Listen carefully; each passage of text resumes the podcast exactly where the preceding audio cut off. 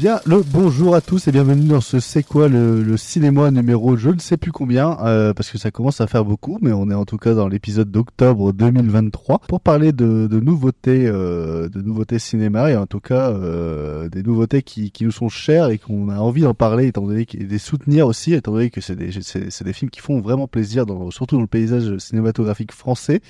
Et on va terminer également sur le film qui a été proposé par, par Margot dans la précédente émission, c'est euh, le film Symbole réalisé euh, par Hitoshi Matsumoto. Pour cet épisode, je suis accompagné de Will.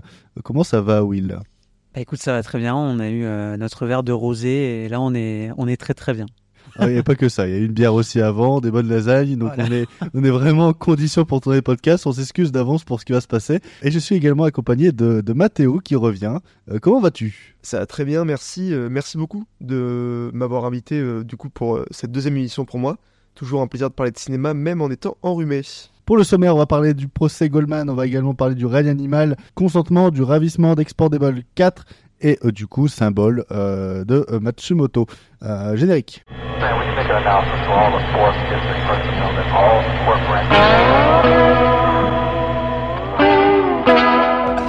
Oui.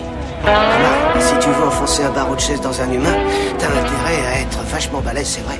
Le corps humain, c'est construit en super costaud. Attendez, attendez. C'est pas avec ce genre de phrases bateau et consensuelles qu'on va faire évoluer le débat. Camille, c'est pour dire des conneries pareilles, ça vaut mieux que tu fermes ta gueule, hein. Pierre Goldman, sous-entendez-vous que la police de ce pays est raciste? Ah non seulement je le sous-entends, mais je l'affirme. Eh bien, c'est une honte Maîtrisez vos humeurs, résistez à vos bons mots. Je vous rappelle que les charges qui pèsent contre vous sont extrêmement lourdes et que vous risquez votre tête. Goldman, assassin Vous n'avez pas le droit Eh bien, je suis innocent, monsieur le président, et ça me donne tous les droits Tous les droits Je suis innocent parce que je suis innocent. Personne ne peut rien y faire, même pas vous. Pour commencer, on va parler du procès Goldman qui a fait l'ouverture de la quinzaine des réalisateurs à Cannes, réalisé par Cédric Cannes, justement. LOL. Ça raconte l'histoire euh, du deuxième procès de Pierre Goldman, militant d'extrême gauche, euh, en première instance à la réclusion criminelle à perpétuité pour quatre braquages à main armée, dont un ayant entraîné la mort de deux pharmaciens. Il clame son innocence dans cette dernière affaire et devient en quelques semaines l'icône de la gauche intellectuelle. Euh, il sera en tout cas euh, défendu par euh, Georges Kijman, euh, mais très vite leurs rapports se tendent. Goldman, insaisissable et provocateur, risque la peine capitale et rend l'issue du procès incertaine. C'est un film que Will et moi on a vu, euh, on, a vu assez, il euh, y, a assez longtemps, mais que Matteo a découvert très récemment justement pour le podcast. Donc je vais commencer par celui qui a, une plus grosse fraîcheur sur le film. Qu'est-ce que tu as pensé toi, Matteo? Bah, du coup, j'ai vu le film hier soir. je dois dire qu'on m'en avait dit énormément de bien par rapport, bah, du coup, à, à vous deux, ne, serait-ce qu'à vous deux, ou, d'autres personnes euh, du Discord, enfin de n'importe quoi de, mon cercle de proches. Euh, donc je m'attendais évidemment à avoir une belle surprise et j'ai pas du tout été déçu. Euh, je trouve que c'est un film qui d'abord raconte énormément de choses hein, dans son propos, très évidemment très politisé, ne serait-ce que sur des valeurs politiques, sociales, sur le racisme notamment, sur la police aussi beaucoup qui sont euh, du coup des sujets qui sont très importants même encore aujourd'hui. Donc je comprends pourquoi le réalisateur veut parler aujourd'hui de ce procès qui je pense euh, plus que jamais euh, a une importance capitale avec les événements qui peuvent se passer actuellement.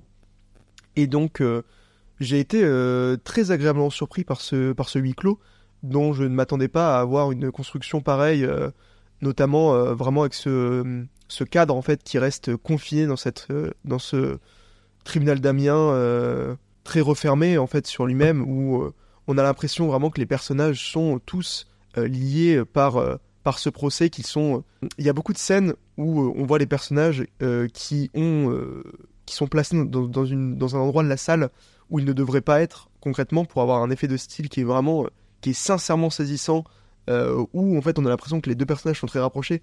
Je pense à une scène où nous avons le père de euh, Pierre Goldman qui voit son fils derrière lui, alors que concrètement il ne peut pas voir ça comme ça. Et euh, il y a beaucoup de scènes comme ça dans le film qui se répètent comme s'il y avait un jeu de miroir en fait, un jeu de reflet qui est, je trouve, assez fort, assez saisissant. Et puis une mise en scène qui est vraiment petits oignons. Évidemment, vu que le film est en 4 tiers, il faut que le cadrage soit impeccable. Et franchement, il n'y a pas grand chose à redire. Euh, sur au niveau du cadrage, je trouve que c'est euh, un, un jeu de maître. Euh, J'ai pas vu les autres films du réalisateur, donc je sais pas du tout comment ça se place par rapport à sa filmo. Euh, mais je trouve que pour le premier que je découvre de lui, il est euh, excessivement fort dans ce qu'il veut raconter, dans la manière dont il a de le filmer, et surtout dans la narration, dans le sens où on arrive excessivement bien à se représenter chaque scène racontée par les différents témoins, les différents protagonistes. Et ça, c'est une force qu'on a du mal à retrouver dans certains films de procès qui jouent la carte de la facilité en mettant des flashbacks. Donc arriver à tenir pratiquement deux heures euh, dans une euh, tension euh, constante sur une histoire dont on ne voit rien, dont on découvre tout, comme si on était nous-mêmes des jurés. D'ailleurs, on prend beaucoup de fois la place du juré dans l'histoire. Je trouve que c'est euh, une très belle réussite. Justement, tu parlais du. On va revenir sur le côté politique du procès Goldman un peu plus tard, mais tu parlais justement du cadrage et du, du fait qu'on reste enfermé dans, dans, dans ce huis clos. Euh, en, en, en disant ton avis, Will, euh, qu'est-ce que tu as pensé justement de, de- de- du, du film et de son côté à, à éviter justement d'être une pièce de théâtre filmée? Alors déjà, c'est un, film que j'ai vraiment aimé aussi euh, comme Mathéo et euh, qui est assez intéressant puisque euh, le film sort juste après euh, le film euh, Anatomie d'une chute, donc la Palme d'Or du Festival de Cannes de cette année, et on est sur une approche qui est assez différente puisque ici c'est véritablement un film de procès pur on va suivre le procès du début à la fin du film. Il ne s'agit pas du tout d'étudier ou du moins d'assister aux circonstances extérieures de façon explicite au procès. Donc on est avec ces, avec ces jurés, avec cet accusé, avec euh, ce juge et euh, l'audience euh, pendant tout le film. Et pour ça, le réalisateur Cédric Kahn uti- uti- utilise sa mise en scène qui, je dirais, est assez minimaliste dans la mesure où chaque plan doit servir le film. C'est-à-dire que c'est pas du tout une mise en scène qui va chercher à créer quelque chose d'artificiel ou de spectaculaire. Comme l'a dit Mathéo, il y, a un- jeu sur chaque plan pour donner aussi de la, de la perspective euh, derrière les personnages, euh, qui regarde quel personnage, enfin, euh, qui regarde le personnage qui, qui parle au moment même. Effectivement, aussi avec cette scène avec les parents de Goldman qui s'exprime, qui est une scène vraiment très chargée en émotions, où derrière on voit le fils qui est euh, vraiment euh, en rage parce que euh, on, insulte ses parents, on insulte le passé de ses parents. Et ce que j'ai particulièrement aimé aussi dans, le film, c'est qu'il y a un certain refus en fait de, l'émotion un peu facile. Ce que disait Mathéo aussi par le refus d'utiliser les flashbacks, qui est quelque chose qui est en fait souvent présent dans le film de procès américain que personnellement j'aime beaucoup. Parce que Il ça- l'utilisait aussi dans l'anatomie d'une chute, justement, Et- les également, flashbacks. Ouais, également dans, dans, dans Anatomie d'une chute, c'est là pour ça que même si le film Anatomie d'une chute se distinguait des films américains, il y avait quand même quelques rapprochements à faire. Ici, on n'est pas du tout dans, dans cette approche-là, comme je le disais, c'est vraiment une approche assez minimaliste où euh, on nous raconte les faits et euh, voilà, il s'agit plutôt euh, de, de les imaginer. On, on va pas chercher à nous les expliciter pendant tout le film. Et euh, ça fonctionne très bien parce que euh, le personnage de Goldman est certes compréhensible, mais euh, à aucun moment donné du film on cherche forcément à lui donner beaucoup de, je dirais, d'humanité forcée, puisque ça reste quand même quelqu'un qui est coupable de délit, même s'il n'est pas coupable effectivement des crimes qui lui sont reprochés à la pharmacie. Donc c'est une approche que j'ai vraiment aimée. Et voilà, enfin, moi je trouve que c'est vraiment intéressant d'avoir un film de procès comme, comme celui-ci qui se distingue autant de Anatomie d'une chute sur un temps aussi restreint. Matt, tu voulais rajouter quelque chose? Oui, justement, je voulais dire euh, par rapport à ça, on parlait du procès euh, depuis tout à l'heure, mais c'est vrai que c'est peut-être une des premières fois où je vois une vision aussi réaliste d'un procès. Je pense que Will, tu vas me rejoindre là-dessus. Euh, toi qui euh, a fait, qui fait, qui aussi, euh, pas qui a fait des études de droit, enfin qui est dans des études de droit et moi qui en ai fait un petit peu, ça fait vraiment très très, euh, ça fait réel quoi. Concrètement, ce procès, toute la partie, euh, toute la partie plaidoyer euh, m'a fait beaucoup penser à ce que j'ai pu faire pendant les études, euh, bien que j'ai pas continué. euh, ça m'a fait vraiment beaucoup penser à ça. Et je trouve qu'il y a une vision euh, qui veut euh, ne pas faire vraiment de la fiction dans ce procès, mais qui veut essayer de rétablir une vérité euh, pratiquement, euh, je veux dire pas à 100%, mais qui tente de suivre la réalité. Alors je sais pas du tout, je me suis un peu renseigné quand même à- sur le procès, mais j'ai pas vu euh, s'il y avait des, Euh, j'ai pas regardé, je me suis pas assez renseigné savoir s'il y avait pas des, des retranscriptions ou quoi que ce soit de ce qui s'était passé durant le procès, mais je suppose qu'il doit y en avoir euh, vu, euh, vu que tout est notifié normalement. Mais euh, je trouve que ça faisait vraiment très réel. On n'a pas de euh, votre honneur, machin, comme dans les, les, les procès américains. C'est vraiment euh, Monsieur le Président, euh, tout ça. Euh, Il y a euh, un- un assez gros respect quand même de la justice française dans son fonctionnement, parce que le film se veut euh, le plus réaliste possible. Je pense que là-dessus, t'es es plutôt d'accord. Euh, bah ouais, euh, complètement. Surtout que, en fait, je trouve que la color, que la colorimétrie du film qui est utilisée, est justement dans cet aspect un peu daté, qui est très clairement voulu aussi avec le 4 tiers, pour donner, enfin, pour nous remettre dans dans la situation d'époque. Et en fait, je trouve que ça passe aussi par comment les acteurs viennent délivrer leur euh, euh, de façon générale leurs paroles, euh, enfin comment les acteurs parlent. En fait, on, on, re- on- on remet jamais vraiment en question leur jeu puisque voilà, ils, parlent comme à l'époque quoi. C'est on, a vraiment l'impression pour le coup que les acteurs incarnent incarnent des personnes véritables. Euh, J'ai justement, euh, pour moi, je trouve que le film en fait est vraiment guidé par la, la- la performance de, de, de Harry Voltaler, Ouais. euh, qui, euh, qui est toujours à temps sur ses répliques. C'est une petite blague. Euh, euh, mais euh, je- en fait, je trouve vraiment que le film vit grâce aussi à lui. Alors oui, la, cé- la, la- la cinématographie de Cédric Kahn, etc.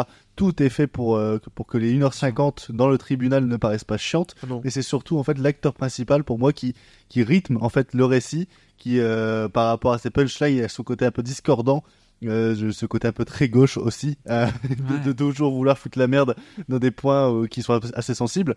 Mais, mais, mais pour moi, c'est lui qui rythme le récit, en plus du scénario aussi à côté, qui, qui fait son taf à bien faire. à bien en fait retranscrire un procès qui par exemple nous on n'a pas grandi avec on ne sait pas ce qui s'est passé et on arrive vraiment à se à se mettre en fait dans la Ouais. place de quelqu'un qui le découvre notamment dans le public euh, public qui d'ailleurs c'est la petite anecdote mais elle a déjà été racontée autre part parler qui a d'ailleurs été Ouais. euh, complètement improvisé en fait ils, avaient, ils Ouais. pouvaient interagir à n'importe quel moment et à un moment que je trouve très drôle où il fait euh, mort à quelqu'un et, Hum. et, et, et, et Voltaire qui euh, qui, semble un peu euh, dé- dé- décontenancé par ce qui vient de se passer, il va interagir par improvisation avec à, à ce type parce qu'il peut pas faire c'est comme s'il n'avait rien dit.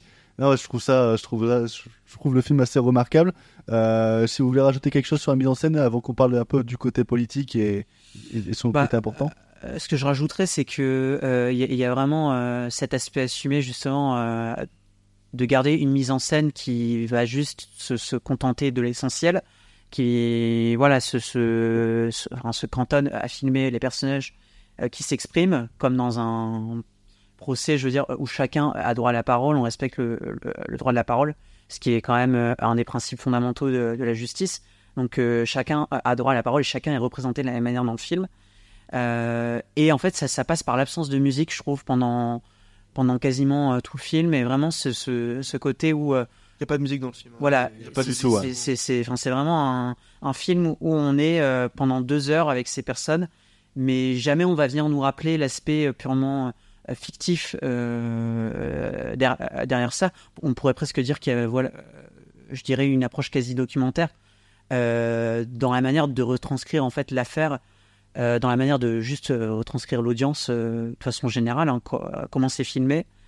Euh, mis à part peut-être la fin, puis je trouve, c'est là où j'y reviens, où je trouve que l'émotion est peut-être euh, un, peu surprenante parce qu'on a le verdict de l'audience et un moment un peu plus chargé en émotion, mais sinon je trouve vraiment que le film reste assez objectif finalement dans, la manière de, de représenter ces personnes. Justement, je trouve que l'émotion passe euh, du coup obligatoirement par les acteurs et par la situation que raconte le scénario. Et ça, c'est une force qu'on a du mal à retrouver dans des films actuels qui vont euh, sortir les violons euh, pour devoir euh, euh, rendre euh, la situation assez triste ou quoi que ce soit. Et là, le film te dit, voilà, très, enfin mot pour mot, t'as envie d'être ému, t'es ému parce que les acteurs font leur taf et parce que le scénario est ce qu'il est en fait. complètement. Alors, on a cité justement Harry Voltaire dans le rôle principal de, de, de, de Goldman. Euh, moi, j'aimerais aussi saluer la performance d'Arthur Harry qu'on découvre vraiment euh, en tant qu'acteur dans ce film euh, et qui est assez, assez, assez incroyable justement dans son rôle de, maître Gageman. T'es pas, t'es pas d'accord toi? J'ai trouvé qu'il était plutôt en. Enfin, ça dépend des scènes. Mais il y a certaines scènes où je sais pas, je l'ai trouvé en sous-jeu. Alors, est-ce que c'est parce que il joue un mec banal et du coup, forcément, son jeu équivaut à ce mec banal? Je sais pas. Parce que j'ai vraiment eu cette impression parfois qu'il était vraiment en sous-jeu et qu'il il sortait ses répliques avec euh, vraiment qui disait euh, Oh là là, la situation est vraiment compliquée. Et Et il y a- il y a- en fait, il y a ce côté, euh, et c'est ça que je trouve assez, euh, assez incroyable dans son, dans son jeu justement ici, c'est ce côté du je suis l'avocat, je suis pas là pour prendre le dessus sur justement mon client. Donc, du coup, il est très en retenue, et en fait, Ouais. du coup, il est très en retenue avec le reste du casting, parce qu'on retient aussi celui qui, euh, qui est euh, la- la- l'avocat général, etc., qui, sont beaucoup plus euh, férus et qui prennent un peu plus la vedette par rapport à lui. Mais en fait, il y a- il y, a un jeu tout en retenue où en fait, il- j'ai vraiment l'impression de voir un vrai avocat qui suit des directives, qui suit une certaine logique, qui répond comme il devrait répondre. Ouais, ce qui est assez intéressant, c'est que finalement, euh, l'acteur s'exprime davantage quand il est avec euh, Goldman en dehors de, de l'audience, Ouais. plutôt que pendant le procès. En, Oui. en, en vérité, c'est quand même assez vrai que, on va dire, enfin, que beaucoup d'accusés ne respectent pas forcément, voilà, le, enfin, ce que leur avocat disent. euh, et c'est vrai que là, il, il a du mal à, à s'im- à- à quelque part. euh, euh, à se mettre en valeur euh, et à s'imposer devant l'adversaire, euh, devant l'autre avocat. Mais euh, en même temps, euh, c'est vrai que je l'ai aussi trouvé convaincant euh, quand, quand vers la fin du film, il finit par vraiment prendre la parole, par imposer son argument. Bah, c'est ce que, ce que j'allais dire. Pour moi, à la fin, c'est vraiment au moment de son plaidoyer euh, qu'il arrive vraiment à sortir quelque chose euh, que je trouve de, de vraiment fort. Là où je vraiment j'ai eu ce petit ressenti pendant, pendant tout le film où il y a certaines scènes, je sais pas, c'était son. C'est pas forcément euh, ses, ses manières d'agir ou quoi que ce soit, c'est vraiment dans sa voix, purement dans sa voix, où je j'ai pas été entièrement convaincu. Alors après, c'est peut-être que moi, hein, je vais pas dire le Bah, contraire, il, mais. joue un mec qui se fait marcher dessus. Voilà, donc, ça, euh, mais c'est ce que c'est ce que je disais au début, c'est que pour moi c'est un mec, je vais pas dire banal, mais presque, qui du coup euh, subit la situation hmm. et du coup voilà, euh, je doute pas que ce soit un, un acteur euh, très talentueux vu ce qu'il arrive à faire à la fin du film avec son. C'est pas un acteur de base, c'est ça oui, qui bien est. sûr, c'est- on m'avait dit que c'était un, un réel, je crois. euh, a- C'est celui qui a fait Onoda par exemple, c'est Ouais. celui qui a coécrit euh, Anatomie d'une chute, oui. mais euh, de, de, de base il n'est pas acteur. acteur. Il me semble que c'est son premier rôle euh, au, au Cinoche, si ce n'est le deuxième, et encore le, c'est le premier, ça doit être peut-être Anatomie d'une chute, la petite apparition qu'il fait à la télé. Ouais, mais du coup, tout ça pour dire que franchement, c'est c'est quand même assez haut pour le peu de rôle qu'il a fait, mais euh, globalement, voilà, à part ce petit truc de sous-jeu que j'ai trouvé pendant, euh, je pense, la grosse moitié du film, euh, je trouve qu'à la fin, il fait une performance qui est très, très, très, très respectable et qui met, qui rend d'ailleurs une des plus belles scènes du film, Mm. sans, sans sourciller. Et d'ailleurs, j'en Je, profite. là, je vais juste aurais, euh, une petite connerie, il c'est pas son premier rôle du tout. Il a fait quelques apparitions dans justement la bataille de Solferino, autre film de Justine Trier, dans Victoria, autre film de Justine Trier, euh, ou dans Civil, autre film de Justine Trier, comme euh, de quelques petits rôles par-ci par-là, mais ça n'a jamais été un rôle Oui, aussi important principal. Ouais, ouais, que, euh, le procès Goldman. Voilà, je rectifie juste avant qu'on me crie dessus.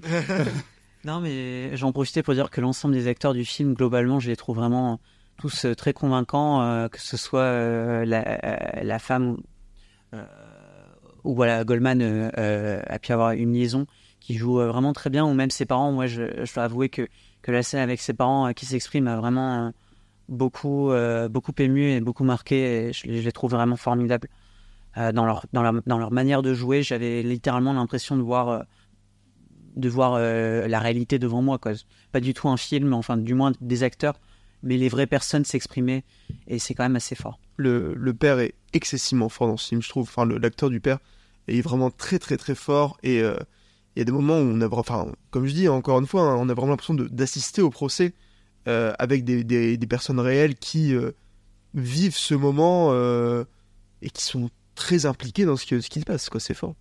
Euh, tu, tu, pour euh, terminer sur le procès Goldman, tout à l'heure tu parlais que le film était très politique et arrivait à répondre à des, euh, à des, euh, à des soucis actuels justement qu'il y a dans, dans la politique actuelle. Je, me répète un petit peu, mais en fait c'est, l'autre point hyper intéressant du film, c'est que il arrive dans une période où en fait tout ce qui est critique, oula, tout ce qui est critiqué dans, dans, le long métrage en fait se passe avec notre gouvernement et avec les, les petits débats Purée, je, je, répète, je répète, j'en peux plus.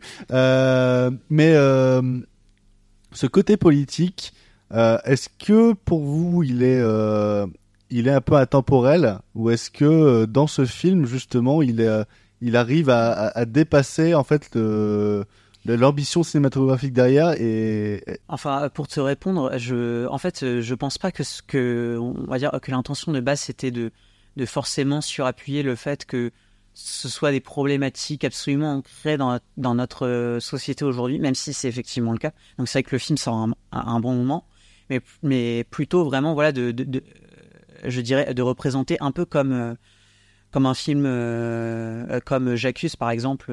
bon, je vais éviter de prononcer le, le nom du réalisateur, mais, mais voilà, où il s'agit vraiment de, de représenter euh, des problématiques d'époque. Et là-dessus, le, le film le fait bien, sans pour autant, je trouve, caricaturer la chose. C'est-à-dire qu'on parle à la, à la fois de racisme, euh, également euh, d'antisémitisme euh, et de violence policière. Mais, bizarrement c'est pas du tout ce qui se passe en ce moment. mais, mais en fait, pour autant, on- je trouve que ce qui concerne notamment les policiers pendant le film, même si effectivement, voilà, on a un policier euh, qui va être représenté une- avec une connotation assez négative euh, finalement, euh, je trouve pas ça du tout caricatural parce qu'on nous met aussi bien, bien en valeur le fait que euh, Goldman a une vision assez extrême de la chose et qu'il n'a pas forcément raison sur euh, tout ce qu'il pense de l'institution policière. En fait, c'est surtout un film qui, euh, en fait, d'un point de vue historique, je me suis un peu renseigné après, le, après avoir vu le film. Il faut savoir que cette histoire de procès Goldman a été excessivement importante pour la gauche des années euh, 70 à, à peu près. Et j'avais vu un commentaire Letterbox euh, qui je trouvé très pertinent, donc de le mentionner là, euh, qui expliquait qu'en fait, la, une fille qui parlait à son père de cette histoire-là, et son père lui avait répondu que pour lui, la mort de Goldman avait correspondu à la fin de la gauche comme, euh, comme elle était à son, euh, à son paroxysme en fait en France, euh, parce que c'était quelqu'un qui euh, du coup osait énormément dire ce qu'il pensait sans pour autant être dans des choses qui n'étaient pas, euh, je vais pas dire euh, superflues pour faire le buzz ou quoi que ce soit, c'est vraiment des choses qui sont concrètes, qui sont réelles et qui sont dites non pas pour se mettre en avant, mais plutôt pour pouvoir dénoncer quelque chose. Mm. Et en fait, du coup, on le voit pendant tout le film. Goldman, oui, il s'est fait, il y a un paradoxe avec lui où on le voit qui se fait euh, énormément, qui devient très populaire, qui se fait énormément d'argent avec son livre et tout ça, mais qui dénonce aussi énormément de choses qui sont malheureusement la réalité et qui ont besoin d'être dénoncées et euh, qui du coup en fait euh, montre quand même une, une vision de la gauche qui est assez particulière. On parle quand même d'un homme qui dénonce mai, euh, mai 68 en disant, euh, en, disant textuellement qu'il trouve que c'était débile de balancer juste des pavés, de revenir chez papa maman le soir même, sans pour autant euh, avoir une vision de la révolution. C'est quand même assez fort, surtout quand on voit qu'aujourd'hui on a une image de mai 68 qui est très, euh, je vais pas dire iconisée, mais, mais presque Si si si, si, si, qui clairement. vraiment voilà qui où on se dit voilà euh, est-ce que c'est euh, le gros événement de la gauche en France alors qu'il y a, d'autres choses Mm. et euh, de voir qu'à sa mort ce mec avait tellement d'aura et d'influence qu'il y a euh, des milliers de personnes qui sont part- qui sont venues à son enterrement parce que c'était un vrai symbole c'est ça qu'il faut se rendre compte c'est c'était un symbole qui représentait euh, qui représentait non pas seulement la gauche mais également toute une portion de de des minorités euh, les, les- que, que ce soit les juifs que ce soit la communauté euh, antillaise, je crois qu'il parle beaucoup de cette communauté euh, Oui. là dans le film, etc. Mais c'est vraiment un film qui est très social et je pense que euh, il y a une, une importance de parler de ça, quoi. Ah oui, bah, parce que comme tu le dis, c'est vraiment là où la gauche s'est vraiment atténuée, on va dire. C'est-à-dire que là où on pouvait dire vraiment tout ce qu'il fallait, tout ce qui, tout haut et fort, un peu partout, militer, faire des, organiser des braquages, etc. pour vraiment militer contre contre euh, contre l'État et contre euh, contre la droite. Euh, là, on sent que la gauche s'est pas mal canalisée, se prive de parler, etc. Parce que justement, on a vu que bah, le, parti d'en face pouvait justement organiser théoriquement, hein, on on sait pas, mais euh, un assassinat. Donc, euh, et, et- et là, le problème, et c'est- également ce qui, euh, ce qui est très intéressant dans, dans, dans, le fait de faire justement un film Le procès Goldman actuellement. Will, tu voulais rajouter quelque chose? Ouais, non, mais en fait, ce que je voulais rajouter, c'est que le, le film a aussi donné l'impression de représenter trois groupes différents. Enfin, c'est-à-dire qu'on a les communistes qui sont tout au fond de la salle, on a le reste de l'audience, euh, et, on a euh, du coup euh, Goldman. Mais en fait, à aucun moment donné du film, on a l'impression que Goldman, il accorde plus d'attention que ça, justement, aux communistes qui sont au fond de la salle. Et en fait, plus le film avance et plus on comprend pourquoi est-ce que les communistes se, raccrochent vraiment à cet homme-là parce que lui vient, vient dénoncer ouvertement les problématiques d'époque, à la fois le racisme, etc. Et c'est à partir de ce moment-là on comprend pourquoi est-ce que derrière lui, euh, bah, il y a ce mouvement d'opinion politique qui vient se raccrocher à lui.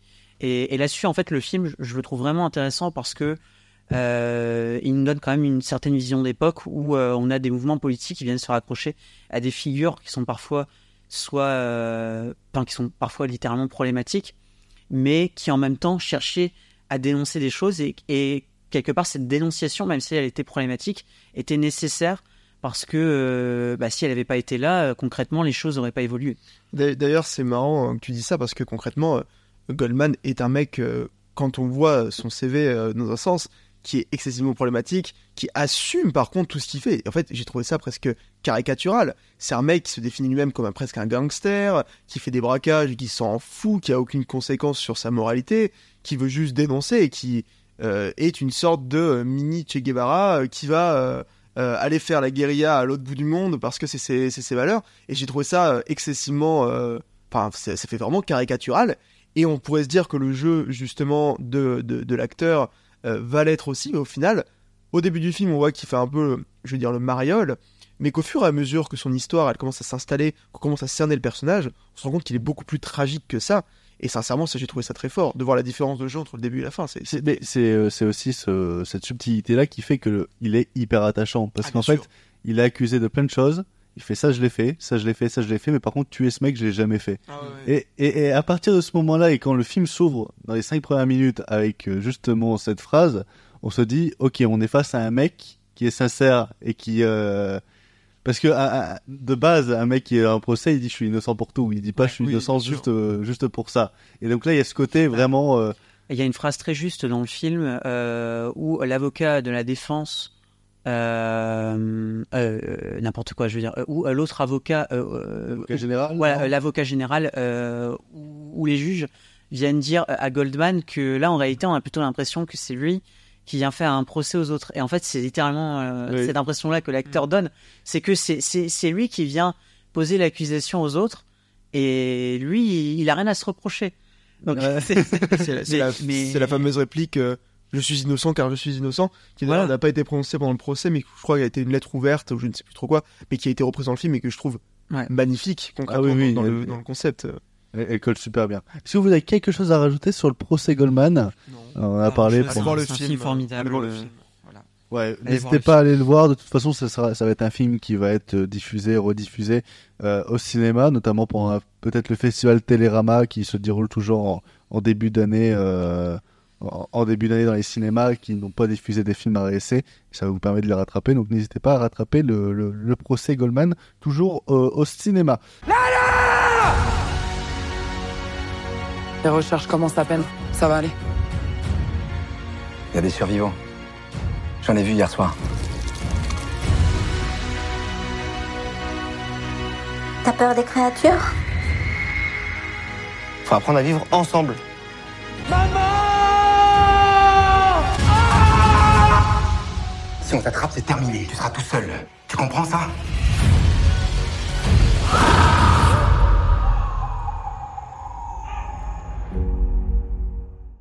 On va parler d'un autre film français drastiquement différent, quoique. C'est euh, Le règne animal, réalisé par Thomas euh, euh, avec euh, Roma Duris, Paul Kircher et Adèle Exarchopoulos. C'est un drame d'aventure qui se passe dans un monde en proie à une vague de mutations qui transforme peu à peu certains humains en animaux. François, donc ça c'est Roma Duris, fait tout pour sauver sa femme touchée par ce phénomène mystérieux. Alors que la région se peuple de créatures de nouveaux genres, il, embarque Émile, leur fils de 16 ans, dans une quête qui bouleversera à jamais euh, leur existence. Moi, c'est, j'ai envie de commencer un petit peu. La, première phrase que j'ai sortie euh, à mes amis quand, à la fin de la projection, j'aurais sorti que j'aurais eu 11 ans, 11-12 ans, et que j'aurais eu aucun bagage cinématographique derrière. Ça aurait été mon film préféré. Parce que ça a tout d'être le film euh, presque révélateur pour, euh, pour un, un, enfant ou alors du coup un préadolescent euh, parce que c'est c'est vraiment un film qui regroupe en fait tous les genres hyper accessibles comme euh, de la comédie, parce que le film est assez drôle par moment, euh, le drame, parce que ça c'est des histoires quand même qui nous touchent tous, même au plus jeune âge, le fantastique, parce que c'est ça, ça convoite notre imaginaire, ça, ça convoite justement tout cet aspect, euh, tout cet aspect euh, très enfantin où on peut imaginer des choses qui n'existent pas, la science-fiction, parce qu'on a tous un peu conscient de notre avenir, et le fait le film regroupe tout ça d'une manière très inspirée euh, à la fois des X-Men parce que ça paraît euh, ça, ça, ça paraît assez euh, assez évident hein, on sent donc mais, mais pas que parce que même si la, la trame les, les mutations etc nous font penser justement à- aux X-Men ceux de Brian Singer soyons faibles soyons quand même honnêtes euh, parce qu'il y a quand même comme Brian Singer savait bien le faire avec ses deux premiers X-Men un sous-texte derrière qui euh, qui, euh, qui est, sous-jacent et qui même si on le capte pas tout de suite parce qu'à 11-12 ans capter le sous-texte c'est quand même assez compliqué on le captera avec un son de visionnage qui qui sera encore plus révélateur et qui fera qu'on aimera encore plus le film. Mais à côté il y a quand même des aspirations à la James Cameron il y a quand même des inspirations à Steven Spielberg le mec va piocher même dans des euh, dans des nouvelles de j'ai plus le nom je suis désolé mais dans des nouvelles très connues de la SF et du fantastique mais je, je, n'ai plus le nom si ça ressort je, je, je ressortirai. Et, il va même piocher des fois dans les visuels etc dans, dans, dans, dans certains films japonais que j'ai vus euh, qu'ils étaient très euh, carton pâte dans, dans leur façon d'être faits. Mais euh, mais on retrouve ça justement dans, dans, dans tous ces costumes de mutation que je trouve absolument fabuleux. Euh, mais sauf que ici bah il y a certes il y a peut-être pas le budget mais en tout cas il y a la pensée. Et euh, même avec euh, un peu plus de budget que le carton pâte il arrive quand même à faire des visuels qui euh, marquent et qui euh, euh, qui fonctionnent super bien je pensais pas qu'elle allait aller aussi loin dans l'exploration du fantastique dans le règne animal c'est ce que c'était ma plus grande peur même parce que je me suis dit les films français dès que ça commence à toucher au fantastique etc ça ça révèle tout au grand final et pendant une heure avant on a juste des bribes de de ce qu'on peut avoir. Là, non, dès la scène d'introduction, il, il balance, euh, il balance l'aigle et après, ça n'arrête plus. euh. moi, j'ai cette image qui m'a un peu traumatisé du de la femme poulpe dans le supermarché. Ça m'a fait vraiment flipper. J'ai une anecdote là-dessus, justement. Mais euh, ouais, il y a, il y a ce, ce- ce- ce- cette recherche euh, pour finir dans une apothéose mêlant euh, épouvantail et chasse et forêt remplie d'animaux. Voilà, ça- moi c'est un film qui m'a qui m'a euh, qui m'a renvoyé juste, justement dans une enfance où, j'aimais bien imaginer ces petites histoires là dans mes rêves et avec mes petits Playmobil, avec mes petits monstres. euh, comment, ça- on, comment on appelle ça on a, on, on a ces monstres là dans, dans, dans, dans, les, dans les films comme dans, dans les magasins comme Toys R Us ou Pickwick, des monstres avec des gorilles, avec des armures et, et ce genre de trucs. Je sais plus comment ça s'appelle, mais ça, ça, ça a un nom. Mais euh, mais euh, ce, ce- voilà, ça m'a rappelé tout cet, cet imaginaire là en, en ayant un propos très adulte derrière. Enfin, pour moi, le règne animal, c'est un de mes gros coups de cœur de, ce mois, de, de, de cette année, c'est si ce n'est euh, un de mes films préférés, tout simplement.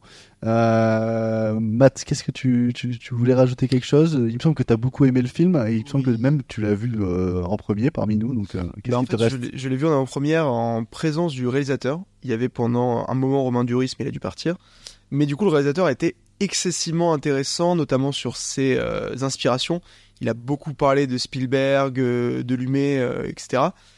Et euh, ce que tu disais tout à l'heure par rapport à la, femme poulpe, c'était intéressant parce que moi, c'était ma, plus grosse question sur le film. Comment est-ce qu'ils ont géré euh, les effets, euh, visuels sur euh, bah, tout ce qui est mutation? Euh, En fait, il explique énormément dans le film qu'il y a un gros mélange, pas dire de 50-50, mais pratiquement, entre le euh, numérique et le physique. Ça se ressent. honnêtement, j'ai plus senti le physique que le numérique Oui. dans le film. Oui, oui, oui, oui, mais ça, se, Euh, ça, se, ça se ressent à beaucoup d'endroits, et je trouve même que c'est la meilleure façon de faire en fait, Ah, bien des sûr. effets spéciaux. Bien sûr. Et en fait, quand il parlait justement de la femme poulpe, il expliquait que la manière dont il avait conçu le personnage, c'est qu'un jour il a vu une femme sur YouTube faire de la danse, une danse traditionnelle. Je, crois- je saurais plus te dire, je pense que c'était russe ou quelque chose comme ça, un truc de, de l'Europe de l'Est, qui a trouvé ça génial et qui s'est dit je vais faire un personnage à partir de ça. Et pour moi, ça se ressent dans tout le film, qui s'est dit je vais j'ai des trucs que j'aime, je vais en faire un, un personnage. Ah oui, non, mais. Et c'est- c'est c'est dingue. Et en fait, du coup, la, la femme poulpe, c'est cette fille-là qu'il a rencontrée, qu'il a vue sur YouTube, Mhm. qui danse la même danse qu'elle fait habituellement, c'est juste qu'on lui a rajouté des prothèses de poulpe et qu'on a mis des effets visuels. Et j'ai trouvé ça trop fort. Oui, et, euh, bah, ça, ça, ça explique pourquoi justement j'ai trouvé cette scène absolument flippante visuellement, parce Ah ouais, qu'il y a, y a- ça il y a- y ce côté un peu carnage ce côté un peu carnage et un côté on bah justement tu me dis que c'est une danse mais en fait on sent que les mouvements sont contrôlés justement Ah oui, sûr. et c'est ça qui c'est très fort. Et, et justement, en fait, c'est là où je trouve que le film est, euh, est vraiment très très réussi, c'est que en dehors de ses inspirations, euh, il arrive quand même à construire une histoire qui est euh, qui est très très forte et qui est assez unique dans le paysage français. Alors, à ce qu'il avait expliqué, je crois que c'est une histoire d'une étudiante euh, qu'il avait rencontrée sur un. euh, je vais retrouver ça. Tinder. Oui, exactement. non. Qui, euh, en fait, à la, à la fin de son, à la fin de son cursus scolaire, avait dû présenter un scénario, qu'il avait vu ce scénario et qu'il a poussé le vice encore plus loin, euh, bien qu'il ait retiré des idées. Enfin, en tout cas, sa vision était vraiment très intéressante et je trouve que ça se ressent dans tout le film, que c'est vraiment un film passionné, que euh, ce qu'il a fait, c'était vraiment quelque chose qu'il aimait, qu'il a euh, mis beaucoup de lui dedans, notamment sur la relation euh, père-fils, notamment sur euh, toute la question. Il y a une grosse question, quand même, une grosse problématique écologique dans le film aussi, hein, qui, se, qui se traite sur la nature, euh, la nature, euh, l'importance de l'homme, qu'est-ce que l'homme, euh, qu'est-ce que l'animal, quelle est la frontière entre les deux, notamment avec le personnage de, de Fix, je crois que c'est ça, qui est le l'aigle, qui où justement on voit cette transformation. joué par Tom Mercier Justement. Hein je l'avais pas reconnu c'est pour ça que je précise c'est vrai qu'il est assez, il est assez méconnaissable parce qu'il a plein de trucs sur le visage et sur le corps. Et en fait, ce qui est assez fort, c'est que on voit cette transformation de l'homme à l'aigle, et ça pousse vraiment encore plus ce vice de qu'est-ce que c'est que la différence, enfin quelle, est la différence entre l'homme et l'animal. Et, et j'ai trouvé ça excessivement fort. Il y a des scènes qui sont absolument magnifiques, notamment sur la fin, euh, une scène dans la forêt qui est euh, assez dantesque avec euh, des monstres euh, qui se font vraiment euh, excessivement réels et qui euh, poussent encore plus les frontières entre vraiment, encore une fois, cette même notion de, de l'homme et de l'animal et toutes ces problématiques sur la, sur la mer, sur les monstres et toutes ces questions évidemment sous-texte sur le racisme aussi beaucoup. Ah, justement j'allais revenir mais une question très fort. Il y a la question raciale pour moi qui prend vraiment le dessus même sur le propos Ouais. écologique Notamment Euh, euh, ouais, non, c'est, euh, c'est, c'est- c'est assez, euh, assez passionnant. Euh, il me semble que tu l'as vu très récemment, euh, Will. Je l'ai vu hier. Voilà. Ouais. Euh, il me semble que aussi le genre du fantastique, c'est pas non plus ton genre le plus. euh, Bah, c'est un genre que j'aime beaucoup. Euh, mais en fait, euh, j'ai j'ai un peu envie de reprendre ta comparaison de début sur le côté euh, multigenré, je dirais, du, du film. Et c'est vrai que en soi, j'y avais pas forcément pensé au début, mais le film me rappelle un peu l'ambition qu'avait Richard Kelly en réalisant Donnie Darko de faire un film Oui, qui, c'est vrai. qui- qui navigue entre plusieurs genres, dans le sens où on a, voilà, comme tu le disais, euh, cet aspect fantastique. Bon là, il est moins question euh, de science-fiction, mais voilà, on a aussi le coming of age movie où on va suivre un, un, un, un jeune dans ses années lycée qui évolue et en même temps, voilà, on a un récit quelque part de fin du monde, même si c'est pas concrètement un récit de fin du monde, c'est quand même un récit voilà où la société entière est touchée, qui est présent dans ce film et, Et j'ai, oublié, mais il y a aussi une très grosse phase thriller, euh, euh, film d'horreur au tout début du film, ouais, avec un jumpscare qui a fait Ouais. surtoter toute ma salle, moi. Euh, C'est vrai, Mais en fait, c'est ce que disait le réalisateur, c'est qu'il avait envie de faire un film où il mélangeait tous les styles possibles et tous les genres Ouais. possibles, et ça se ressent beaucoup. Ça- euh, ça marche super bien. Ah ouais, c'est super. Et du coup, euh, eh ben, je vous rejoins sur, sur le fait que ça marche super bien, parce que c'est vrai que j'ai vraiment beaucoup aimé euh, ce que j'ai vu aussi. euh, et Mathéo mentionnait l'inspiration peut-être du, côté du cinéma de, de Ciné Loubette, avec son film À bout de course, et ça se ressent un peu dans la relation effectivement père-fils, et surtout en fait dans, dans l'aspect un peu révolutionnaire, dans le sens où Romain Duris vient dire à son fils directement en début film que euh, il faut pas forcément accepter euh, tout ce qu'on lui donne, mais qu'un jour il va falloir changer les choses, qu'il va falloir se révolter contre le contre le système et euh, tout simplement créer sa destinée, créer son instinct, agir agir de soi pour aller plus loin. Et c'est une thématique qui est développée dans le film et qui je trouve est vraiment très bien développée. En même temps, le, film évoque des thématiques universelles qui ont été exploitées mais par plein de philosophes. Je pense à, Rousseau sur l'état animal, sur, enfin, sur le fait que l'homme, euh, euh, avant toute chose, voilà, c'était, enfin, c'était une créature qui cherchait euh, euh, à conserver son territoire, euh, à se protéger des autres. euh, et, euh, et euh, là-dessus, c'est vrai qu'on on peut penser à plusieurs euh, films de science-fiction, notamment euh, euh, à la saga X-Men, euh, comme on l'avait évoqué sur les effets spéciaux, le, numérique aussi, qui rappellent forcément des personnages de la saga X-Men. Il y a des, en fait, il y a, une façon de filmer, je trouve, euh, ces créatures, enfin ces hommes créatures aussi, euh, qui se rapprochent presque de la, de, de des singes, je trouve, dans la manière d'humaniser euh, tous ces personnages. Et euh, ça donne un film qui est vraiment très très fort, je trouve, enfin sur l'aspect humain et surtout qui mine de rien, en fait, Thomas Caillet euh, arrive quand même à, à- rendre attachant des créatures en si peu de temps. Parce que le personnage de Fix, on y reviendra peut-être, mais je trouve que c'est vraiment un personnage formidable euh, qui est déjà superbement incarné. Et, euh, esthétiquement, honnêtement, on croit vraiment euh, à son aspect euh, homme-créature. C'est vrai qu'il y a un effet FX qui est un peu mal fait, j'ai envie de dire, à un moment donné du film. Je trouve pendant la scène où Fix euh, parvient à s'envoler. Je, je l'ai pas du tout. Je sais pas si tu l'as. Non, mais je, veux dire, je l'ai pas, je l'ai pas vu moi. Ah, tu l'as pas vu Ah, moi, je trouve que ça se ressent quand même. Ah, tu l'as pas vu, mais honnêtement, moi j'ai trouvé ça Ah, vraiment ouais, flagrant. c'est- vraiment flagrant et c'est dommage. Mais sinon, tous les effets euh, numériques euh, sont impeccables, hein, je En trouve. fait, on sent que c'est filmé au drone et qu'il y a un rajout euh, numérique derrière et que c'est pas très aussi. Ah, je, Je, je pense que j'étais tellement dans le. Je vois, t'as dû être Ah, absorbé. Ah, ah, moi, je, Ouais. je- Vraiment, moi, j'ai regardé le film, euh, j'ai eu les yeux d'enfant qui sont arrivés au bout de 20 minutes. euh, j'ai complètement délaissé euh, toute. Oui, dis-moi. Ah, J'aurais peut-être euh, un reproche au film, euh, quand même un gros, un gros reproche entre guillemets. C'est le, le fait que voilà cette intrigue un peu lycéenne, euh, on va suivre, comme je disais, le côté coming of age movie quoi, avec ce, avec ce jeune qui évolue avec les autres, qui, qui est en phase de transition. Parfois, j'ai l'impression qu'il y a quand même certaines scènes où c'est un peu gratuit quoi c'est-à-dire que c'est pas forcément tout le temps passionnant le, le côté surtout conflictuel en fait avec un des gamins qui euh, pousse à provoquer les autres je pense que vous voyez euh, de qui je parle mais Oui, voilà et c'est vrai que je, C'est- je avec trouve pas ça le- forcément utile. là, à la fin, là. voilà exactement et c'est vrai que c'est pas forcément très utile et ça ça Enfin, je trouve que c'était pas forcément euh, nécessaire, ouais, pour, pour pour amener les problématiques vers euh, vers leur cheminement, quoi, en, en fin de film.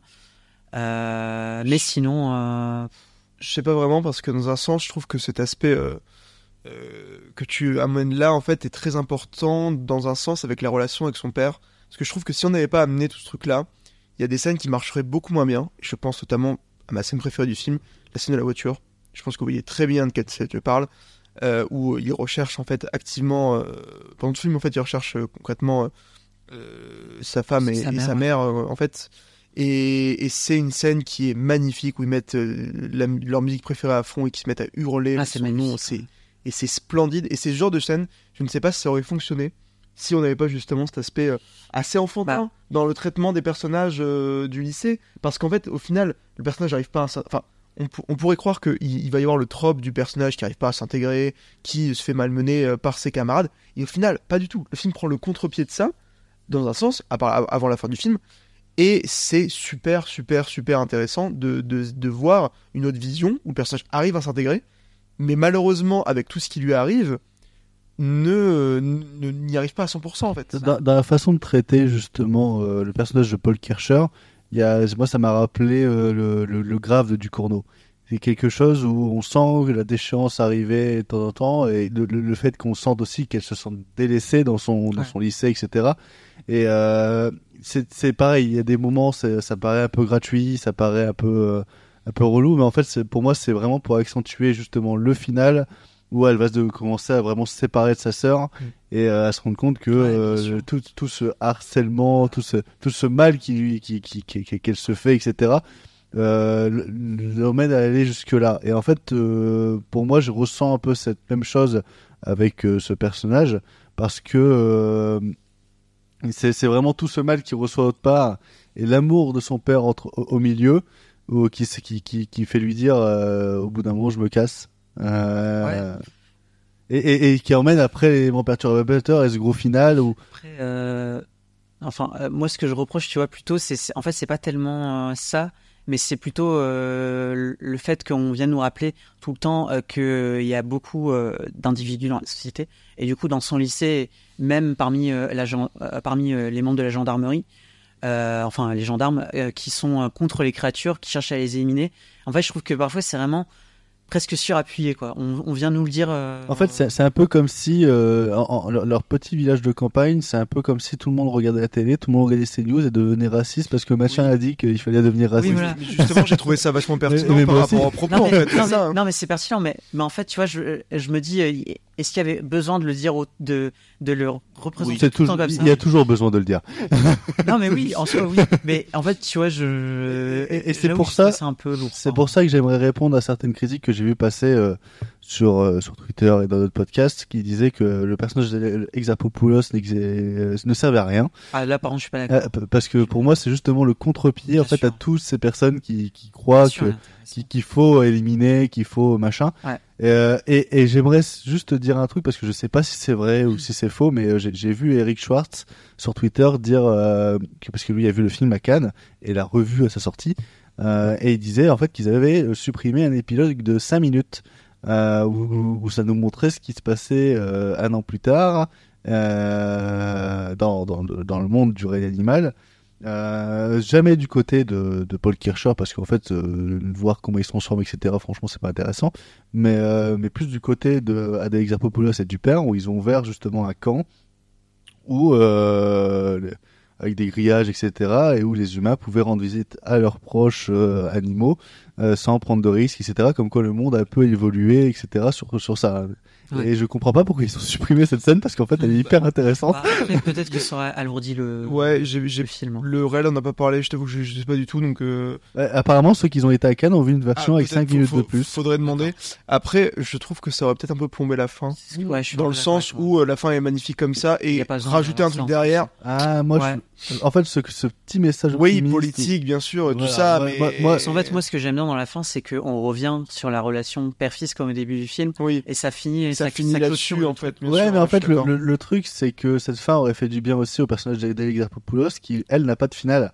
Ouais. Et, et- Ouais, et en fait, là, ça aurait été vraiment un final pour tout le monde. En fait, où- en fait, le truc, c'est que son personnage, c'est malheureusement un personnage qui se fait dépasser par les événements, Ouais. qui, euh, je pense, qui doit être très réel de, de situations de gendarmes ou de n'importe quelle personne qui essaie de réformer euh, un endroit euh, où ils se sentent pas à l'aise, où ils estiment que ils sont pas assez justes dans ce qu'ils font et qui malheureusement n'y arrivent pas parce que le fond du problème euh, vient d'eux-mêmes, enfin vient de, de, de certains éléments qui Ouais. malheureusement sont trop présents et je trouve que en fait ça prouve alors oui il n'y a pas de finalité à son personnage d'accord mais Ouais. peut-être c'est c'est le plus réaliste dans l'histoire Bah d'ailleurs le film finalité. appuie ça hein, parce que c'est c'est un personnage euh, je veux dire elle, elle vit dans quand même avec des gendarmes où euh, littéralement ils ont un comportement très sexiste euh, il la considère quand même pas énormément Oui. hein, comme on la représente euh, dans le film hein. C'est ce qu'elle dit justement. Elle dit qu'elle est excessivement préparée, plus que certains, à toutes les éventualités, et Ouais. qu'au final, à chaque fois, elle se fait voler son, sa place par euh, Ouais. X ou Y ou X ou Y organe. Parce que c'est une femme. Bah ouais, t'as pas compris. T'as pas compris, c'est une femme. Ouais, elle a pas, elle peut pas être pareille que les non, hommes. Non, non, non, elle sait Non, pas non. courir, elle sait pas.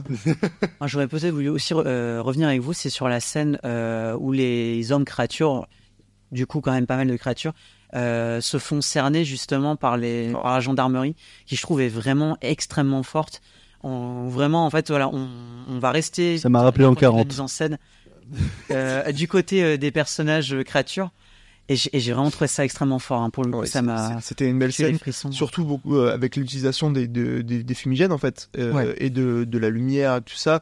Et on, on a peur pour euh, déjà le personnage de Paul, mais aussi parce que en fait on se rend compte que tous les personnages qu'on voit, tous les monstres, c'est des humains.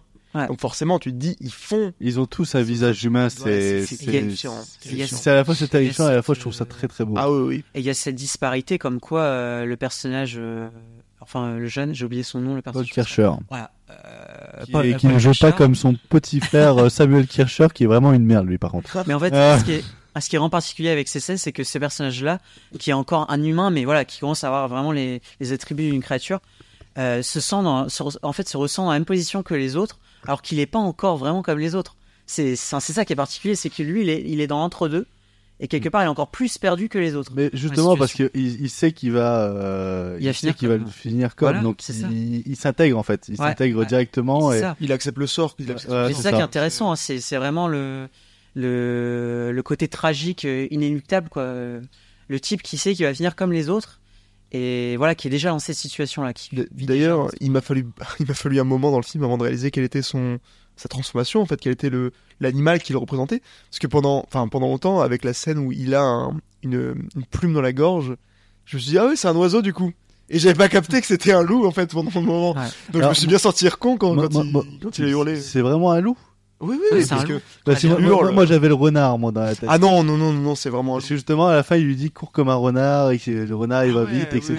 Il, il- il Et- a très clairement le caractère euh, d'un loup solitaire. hein. Surtout Oui, avec, la, avec la scène où il appelle euh, sa copine entre guillemets Ouais. et, et qu'il hurle. euh, Il est vrai. Longtemps. Je, je n'avais plus ce souvenir euh, en tête. Encore une belle scène. Très belle scène. oui. Ah, il me semblait que tu voulais parler de Fix euh, aussi euh, du personnage. Je sais pas si tu as envie de revenir dessus. vite fait.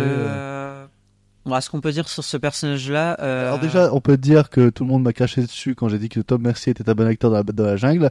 Euh, alors là, on peut le confirmer. Tom Mercier peut être bon acteur par moment. non, mais ce qui est très beau avec ce personnage, c'est que euh, on, on part euh, du- d'une certaine ad- adversité et, et d'un point de vue presque horrifique en début de film, et même au moment où Paul Kircher revoit la, la créature dans la forêt, enfin l'homme créature dans la forêt. Et euh, en très peu de temps, quand même, le réalisateur parvient à lui donner une, un aspect extrêmement émouvant euh, et, et touchant parce que c'est voilà, c'est quelqu'un qui est condamné euh, et, et tout simplement qui essaye de s'adapter euh, dans son milieu. Et à ce moment-là, vraiment, le film se rapproche de X-Men parce que euh, bah, on a ce même point de vue, je veux dire, contre la, enfin pas contre la société, mais contre le traitement qu'on inflige à ces créatures-là et ça, ça, ça y ressemble beaucoup. Alors, je, je, je sais pas si c'est volontaire de Thomas Kelly, mais en fait, euh, le rapprochement se fait encore plus. Euh, et je pense même que c'est volontaire. Parce que je pense que Thomas Kelly a été très frustré par X-Men 3, notamment la, la, la, la storyline de Angel. Euh, parce que Angel, c'est quelqu'un qui est condamné, qui a dû avoir des ailes par son père, etc., parce que son père le voulait. Euh, mais il me semble qu'en fait, son père a fait euh, a remodifié ses ailes, etc. Ça, justement, toute la storyline, c'est que son père refuse de le voir. Ah oui, c'est ça, ok. le force à retirer ses ailes dès qu'il a des poules. Oui, excuse-moi. Euh... oui, voilà, merci de remettre le contexte. Un peu de respect pour ce film grandiose. Réalisé par Brett Ratner. Oui, oui, super. Euh, Non, mais du coup, je pense en fait qu'il a été frustré par le, le manque en fait de traitement de cette histoire de Angèle qui est en fait de, de base euh, hyper intéressante. Et quand on ouvre X-Men 3, on se dit ah ça va être bien. et finalement pas du tout. Euh, et qui a fait euh, voulu refaire la même chose euh, avec un sens moral un peu plus euh, intime. Euh, et en fait, ça, ça, ça rend super bien. Enfin, d'ailleurs, ce point de vue de euh, l'être humain qui veut, euh, enfin, qui, qui se transforme et qui, euh, la société ne veut pas qu'il se transforme, ça se ressent beaucoup avec ce qui lui arrive avec son nez, euh, où en fait il y a une scène, enfin, dans tout le film, ce, ce personnage a une, une sorte de pansement, je sais pas trop comment. Oui, parce qu'il a, subi une intervention que- chirurgicale. C'est ça, parce qu'en fait son bec sort et qu'il a subi une transformation sur, enfin, une, on, on- on l'a opéré concrètement et euh, il ne l'accepte pas Oui. son corps humainement, physiquement ne l'accepte pas. Et ça, c'est très très fort parce que du coup, ça rattache à cette storyline. euh, Ah oui, je pense, euh, Pour moi, c'est sûr et certain que l'inspiration, elle est, Ah. elle est extrêmement présente. Déjà, faire Fallait lui poser la question pour l'avant-première. Merde, fais chier, j'y retourne. Est-ce que vous voulez euh, rajouter un petit mot sur euh, le règne animal ou Allez le voir aussi, encore une fois. Oui non ça. Pour- On pourrait peut-être euh, rappeler, je pense, le l'ampleur encore une fois, parce qu'on parlait du procès Goldman, mais le propos politique qui, qui est quand même assez, fort et enfin c'est toujours euh, agréable de, de voir des films aussi engagés politiquement parlant, parce que le film l'est très clairement sur beaucoup d'aspects. Ouais, et le film allait- euh, arrive à aller au-delà de son concept euh, parce que quand, quand on dit que le film est très riche, c'est que euh, il aurait pu faire justement un film de divertissement banal sur ce concept que ça aurait fonctionné, mais il décide de rajouter des couches, des couches, des couches, des couches de, de, de messages politiques peut, et dont certains qu'on pourra certainement redécouvrir dans un prochain visionnage parce que le film est vraiment dense. Euh, si vous allez le voir, vous n'allez pas voir un, un film fantastique français comme euh, vous pouvez l'imaginer dans votre tête parce que souvent rarement ce que vous imaginez, mais bon, c'est pas grave. Euh, mais, euh, mais là, on, est vraiment sur quelque chose de, de, très américanisé dans, dans l'esthétique, dans le propos et dans le, dans, le scénario, mais de très français euh, dans, dans ce qui est dit dans le scénario et dans ce qui est, ce dans ce qui est raconté dans les paysages, etc. Enfin voilà, on, est quand même sur un film qui a coûté même pas 16 millions, qui a dû dépenser, je pense, 2 millions dans le vent parce qu'il y a eu un incendie dans la forêt où ils ont tourné et qu'ils ont continué à aller dans, dans, dans, dans, dans, dans- à aller tourner dans, un, dans, dans une forêt plutôt que de rester dans un fond vert à la con, euh, machin. Non, c'est et, et du coup c'est peut-être pour ça que le plan est peut-être raté. Euh, Bah, je sais pas parce qu'en fait justement le réalisateur expliquait beaucoup que euh, toute cette forêt c'est la forêt de son enfance, c'est la région de son enfance et qu'il expliquait qu'en fait quand euh, on va dans cette région, alors je pourrais plus vous dire le nom de la région, mais quand on va dans la région dans laquelle ils ont filmé, il y a deux forêts. Il y a la première forêt qui est euh, bah, euh, qui avait été euh, faite à partir, je crois, de la fin du Moyen Âge, où en fait ils ont replanté les arbres les uns à la suite des autres, et concrètement c'est juste des forêts droites avec les arbres qui sont tous droits, et après il y a la jungle. Mm. C'est la jungle qu'on voit beaucoup dans la euh, deuxième grosse partie du film, où justement le personnage fugue et euh, qui a bah, la- l'arrestation des animaux, et en fait où il dit la nature a tous ses droits et aucun, tu n'as pas une trace d'humanité en fait dans Mm. cette forêt, et ça se ressent beaucoup. Et c'est fort de se dire que bah, je suis quasiment sûr qu'il n'y a quasiment pas de fond vert dans, dans ce film, et que euh, ce- ce- cette beauté naturelle qui donne envie d'aller euh, se voyager en France, euh, ça fait du bien, ça fait vraiment du bien à voir. on, a le meilleur pays du monde, que ce soit euh, Ah, bah oui. en, en- en cinéma, que ce soit en, paysage.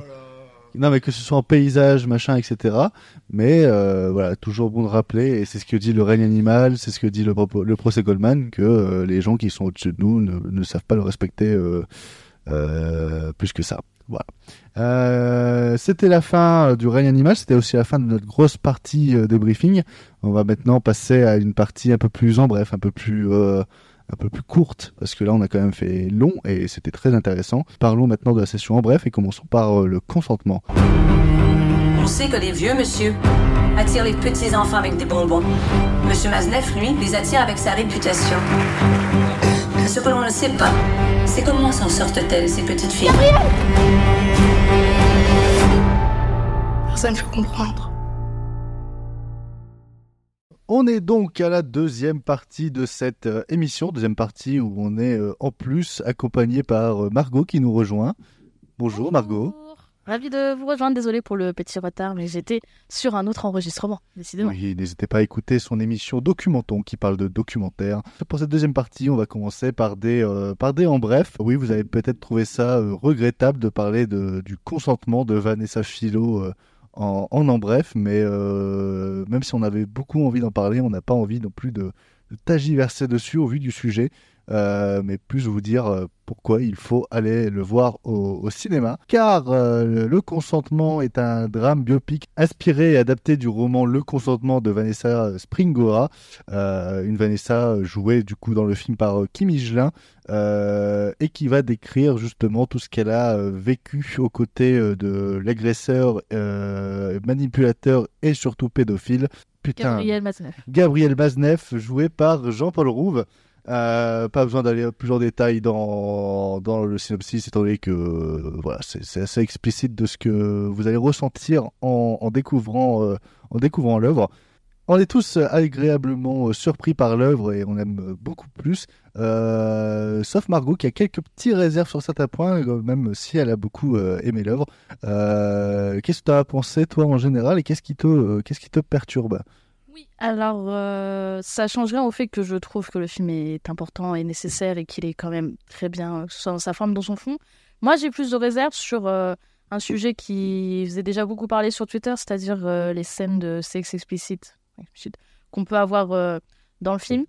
Qui, voilà, c'était le gros point de discorde qu'on pouvait voir et pour moi, c'est le cas aussi, puisque je trouve que ces scènes je vais pas dire qu'elle dessert le film, mais je trouve qu'elle n'apporte rien au final parce que le sujet est déjà très fort en soi. Euh, il est déjà très bien explicité. Je trouve, euh, par exemple, que euh, la voix off de Jean-Paul Rouve qui lit les lettres qui ont pu être écrites ou même des extraits de ses livres sont beaucoup plus parlants et je trouve beaucoup plus impactants que de voir des scènes de, de sexe qui sont forcément extrêmement dérangeantes. Après, je comprends pourquoi ça a été fait, je comprends pourquoi on veut, on veut voilà, montrer euh, l'horreur et à quel point euh, voilà, ce n'est pas, ce pas normal et ça ne devrait jamais l'être. Mais voilà, moi, c'est juste ce point-là qui m'a un, petit peu dérangé. Euh, sinon, dans l'ensemble, le film reste quand même assez incroyable dans ce qu'il raconte, dans, dans cette manipulation. J'ai beaucoup aimé comment, comment il arrive à te montrer, enfin, comment le film arrive à te montrer les, les jeux psychologiques qui sont faits par Gabriel Maznev pour arriver à créer son emprise petit à petit. C'est ça que j'ai trouvé ultra impressionnant. C'est vraiment toute la première heure du film, justement. euh, C'était- C'est terrifiant. C'est euh, il y a des scènes qui vraiment euh, ont laissé personne indifférent dans la salle et ça s'entendait un petit peu euh, de- quand on avait été le voir euh, ensemble. Et euh, je trouve que c'est ça la plus grosse force du film, c'est qu'elle elle a une force de te dégoûter euh, de manière réelle et de se dire que c'est tout ça, ça a été alors du moins inspiré de faits réels ou euh, euh, voilà très réel. C'est assez fort et assez terrifiant dans, dans tout ça. On sent que c'est du vécu, ouais. Ah oui, oui, je pense que oui, euh, très clairement. Mais euh, voilà, après, ou- euh, outre ce petit problème-là, en soi, c'est pas trop trop grave parce que c'est ce genre de film qu'on a besoin parce que Gabriel Masneff est toujours vivant. Et euh, Rassurez-vous. en rassuré, je sais pas si on doit vraiment être rassuré dans ce cas précis. Mais euh, le film nous rappelle aussi très bien à quel point le monde littéraire en fait était très très au courant de ces agis- agissements et n'a jamais rien fait. Et je trouve que c'est encore plus important que ce film sorte aujourd'hui, maintenant, que qu'il soit toujours vivant, que que les personnes euh, concernées soient toujours là pour euh, pouvoir en parler, pour pouvoir dédier la parole enfin, parce que c'est important et ça aurait dû être fait bien bien avant. Donc, euh, donc même si euh, n'est pas parfait dans sa forme, euh, le film a besoin d'exister et Dieu merci, euh, il existe.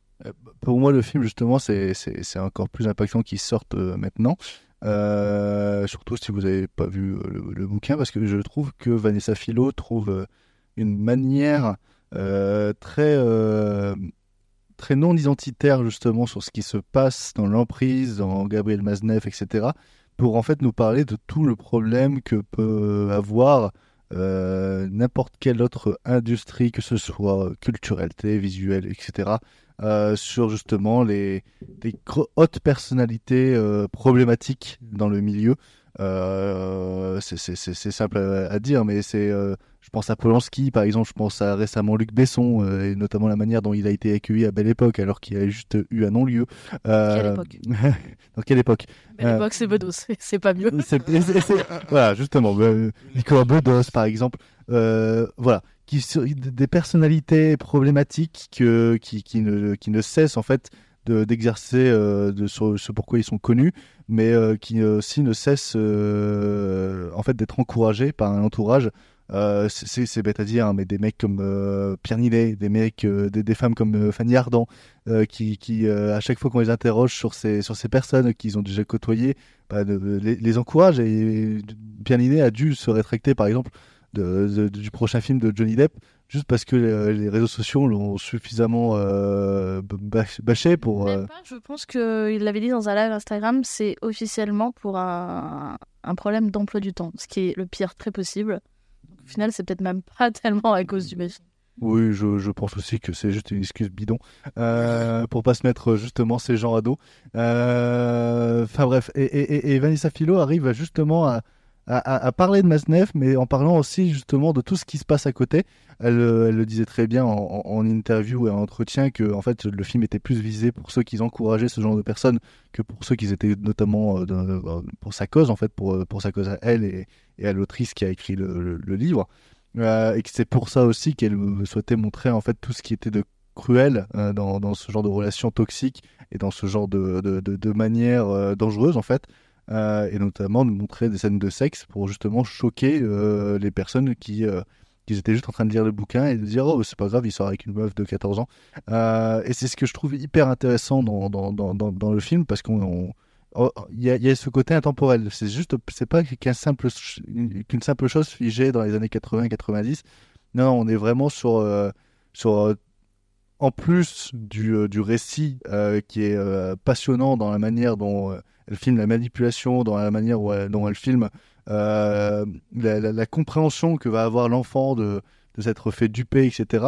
Euh, et ben il y a tout ce côté, euh, bah, le mec s'est quand même fait encourager et la seule personne qui a euh, qui a, qui a élevé le ton à l'époque, c'était une certaine Dominique, je, n'ai plus le nom en, moi, mais justement on voit l'extrait dans, dans, dans la télévision qui, est- qui a dit sur un plateau télé que c'était pas normal, que, euh, que ce qui était marqué bouc- dans, dans ces bouquins c'était dégoûtant, etc. Euh, et que euh, bah, finalement même après ça, bah, bah, Snef, on en parlait, on en parlait, on en parlait, et jusqu'à ce moment où en fait on a su que à côté, enfin on a su, c'était déjà connu, mais surprise. Où, où, on a eu tous les détails en fait de, de sa manipulation et, et de son de son emprise en fait sur beaucoup de jeunes euh, à l'époque. Euh, en dehors de ça, je trouve que le film est techniquement euh, assez impeccable. Il y, a une sorte de grain sur la pellicule euh, qui fait à la, fois très daté, mais euh, qui, sublime en fait beaucoup de plans. Il y a une certaine pudeur aussi, parce que même si elle montre des scènes de, de, scènes, même si elle montre des scènes de sexe, etc., elle va toujours trouver un moyen de, de cacher en fait la nudité de Kim Higelin à travers des jeux de miroir, à travers du flou, à travers des visions subjectives, mais venant d'elle sur euh, Jean-Paul Rouve, qui est aussi tout à fait impeccable dans le film et assez traumatisant. Et, voilà, il est terrifiant. Il y a, il y a une figure. À... C'est parce qu'il est chauve. Ouais, aussi. mais il y a une figure assez. Euh... Enfin, on, on, on voit Jean-Paul Rouve pendant 5 minutes, après on s'en écarte complètement et c'est assez spectaculaire de voir ça. Mais ouais, il y a. Et, et, et, à côté, elle va essayer de jouer avec des codes modernes du montage et notamment dans la psyché euh, de, Kim Higelin euh, au fur et à mesure que le film avance, avec des montages assez, euh, assez chaotiques où, on va vraiment entrer dans cette trauma et voir des visions de Maznev un peu partout. non, il y a, y, y a, un jeu justement sur un peu dans, le même genre qu'on peut retrouver dans un thriller psychologique qui, qui captive pas mal. Qui, qui arrive à, en fait à, à limite cacher un peu la gêne qu'on peut avoir sur Hot Part parce que ouais, on rentre à un moment vraiment dans le thriller psychologique, dans le film d'horreur presque. Euh, non, je, trouve que c'est un film assez admirable que, qui, qui, qui, qui, arrive à être assez quand même grand public euh, dans, dans, dans, ce côté de je veux vous parler d'une chose qu'il qui, faut plus que ça soit caché et qu'il faut que ça sache de tout le monde. Donc du coup, euh, ouais, c'est choquant, oui, il y a certaines scènes de gêne. Mais voilà, on n'est pas non plus face à un mouvement de cinéma comme peut l'être par exemple Irréversible de Gaspard Noé, ou qui, là va vraiment nous prendre en otage pendant 15 minutes euh, avec Monica Bellucci et son agresseur. Non, là on est vraiment sur, euh, sur, un film qui, euh, même si ce serait de la fiction, ça, ça éveillerait tout aussi les consciences que ça l'est en étant vrai là cette fois-ci. Et voilà, c'est je trouve ça un, je trouve que c'est un très beau moment de cinéma qui, qui mérite d'être vu et qui, qui mérite surtout d'être vécu en salle avec un public justement avoir des réactions en commun. Enfin, voilà c'est ce qu'on cherche justement à aller au cinéma et, et c'est un film qui rend vraiment euh, qui rend vraiment hommage à ça. Euh, il me semble que tu as été aussi pas mal de chamboulé euh, Mathéo qu'est-ce que tu as, as, pensé toi? Je ne suis plus le même homme. Non plus plus, plus sérieusement c'est un film que je trouve comme on, vous l'avez dit tous les deux qui est très très important à voir euh, je trouve, pour euh, des sujets pareils, parce que c'est le meilleur moyen de se confronter aussi un petit peu à tout ça. Euh, je pense que d'un autre côté, le livre doit être absolument vertigineux également. Ah oui, il donne envie de voir le livre, en tout cas, enfin de lire le livre. Très, oui. Mais on a aussi du coup cette valeur ajoutée hein, qui est amenée par le cinéma c'est ce que ce qu'on disait justement euh, quand on est sorti de la salle, c'est que oui, il y a peut-être euh, des scènes de sexe superflues, mais c'est également euh, ce que permet le médium en fait d'avoir des scènes qu'on ne peut pas représenter dans un livre. Et ça, c'est très fort. Également, je mettrai beaucoup l'emphase sur le, côté littéraire de, de l'œuvre, sur tous les textes, sur le travail aussi d'interprétation, notamment de Jean-Paul Rouve. Euh, qui est assez terrifiant. Il y a certaines paroles où on comprend vraiment bien les motifs de euh, manipulation dans les mots, euh, parce qu'on sait que dès qu'une personne arrive à avoir certain, une certaine facilité avec le domaine de la rhétorique, peut arriver à manipuler énormément. on voit ça notamment avec la politique.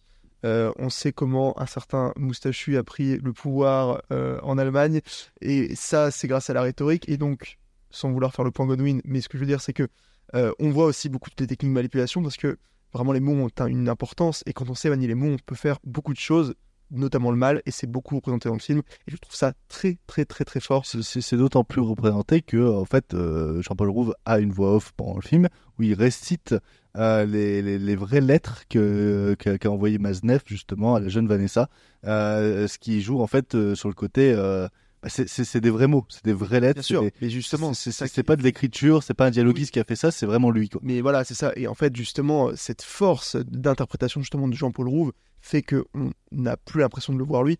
Ce que tu disais, pendant 5 minutes, on, on le voit. Bon, pendant 5 minutes, je me suis dit, putain, j'ai juste la voix de Jean-Paul Rouve euh, qui fait euh, le mec bizarre avec. Euh, un changement de ton, c'est particulier, j'aime pas trop. Et en fait, au bout de 5 minutes, on perd totalement ça. Et en fait, c'est plus Jean-Paul Roux, c'est complètement. euh, On, on voit un prédateur, on ah voit ouais, c'est un- vraiment un monstre. C'est filmé comme un monstre. Et il y a beaucoup de rapports avec euh, beaucoup d'œuvres. Euh, Il y a tout ce rapport assez christique avec euh, la Vierge à l'enfant, où les rapports sont changés. On a aussi ce retour beaucoup à Don Giovanni, qui est très intéressant, avec du coup cet aspect lover, qui n'a peur de rien, qui n'assume rien, et qui au final est un connard pas, possible. Et ça, c'est aussi très très fort. Allez voir euh, le consentement pendant que c'est en salle, c'est vraiment très très important. C'est peut-être.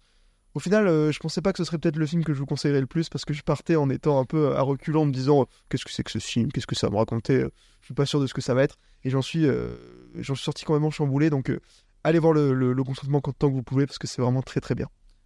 Euh, Est-ce que quelqu'un a quelque chose à rajouter? Il me semble que toi, tu as un petit problème aussi avec le traitement de la mer dans le, dans le film. Euh, alors petit, hein, c'est pas non plus, mais c'est vrai que, euh, alors, de ce que j'ai pu euh, lire par rapport au livre, c'est vrai que le livre est très axé sur la psychologie de, de Kim et de, de Kim. Vanessa. De Vanessa. De sa mère. De. Euh, de Vanessa euh, par rapport à Gabriel Mazet, mais aussi la relation qu'elle avait avec sa mère, parce qu'on entrevoit, en tout cas dans le film, que sa mère, il y a quelques... On est quand même sur quelques petits problèmes de, de lien entre mère-fille. C'est-à-dire qu'on passe d'une mère qui est très euh, protectrice, qui t'a qui t'a menacé sa fille de la mettre en pension si jamais elle décide de se mettre avec euh, Gabriel Maznev, à je vais l'inviter à la maison, on va manger tous ensemble.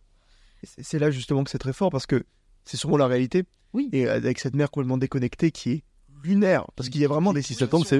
Bah, lunaires. qui est lunaire et qui en même temps tu sens qu'il y a plusieurs trucs mais c'est ça que j'aurais peut-être aimé que ça soit un peu plus développé c'est-à-dire que tu sens que d'un côté elle est aussi du, du milieu littéraire et en même temps elle a beaucoup d'attentes pour sa fille donc elle sait très bien et c'est très vicieux dans ces mondes là où bah sa fille est bien vue par tout le monde parce qu'en plus elle est très intelligente donc elle est bien vue par Gabriel Maznev donc forcément ça lui permet d'avoir presque Une entrée dans le domaine, quoi. oui, ouais, euh, un statut que, que, que tu n'as que tu n'as pas forcément. Et tu sens que la mère a elle-même des problèmes avec les hommes en général, puisque tu vois qu'elle euh, qu'elle a un amant qui, lui, n'a pas encore quitté sa femme, euh, un petit peu dépravé par moment. Donc... Mais euh, voilà, tout ça pour finir que j'aurais presque préféré qu'il y aurait enfin, encore plus d'échanges avec euh, la, mère pour qu'on puisse comprendre un peu mieux et peut-être approfondir un peu plus cette relation. Mais après, je comprends très bien que cette, euh, cette histoire est plus euh, autour de, de Vanessa et Gabriel, donc ça ne me gêne pas tant que ça. Après, voilà, je chipote, mais comme je disais, euh, le, le, le film fonctionne et le film est très bien et le film est important. Gabriel, mon roi, mon ange à qui je crois. Tais-toi, tais-toi, tais-toi, tais-toi. Blague avec ce film. Eh ben écoutez, on va passer à un autre film qui finit euh, en Mans. euh, et ce n'est pas le Mans 66, c'est bien le ravissement. Faut que t'arrêtes de m'envoyer des textos. Je cherche un de plus. Retracer cette histoire dans son point de vue.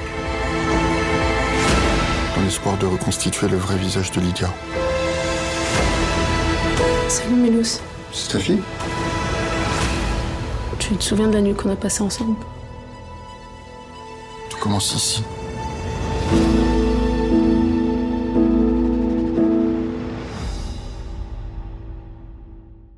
Film qui a été vu uniquement par euh, Will autour de cette table.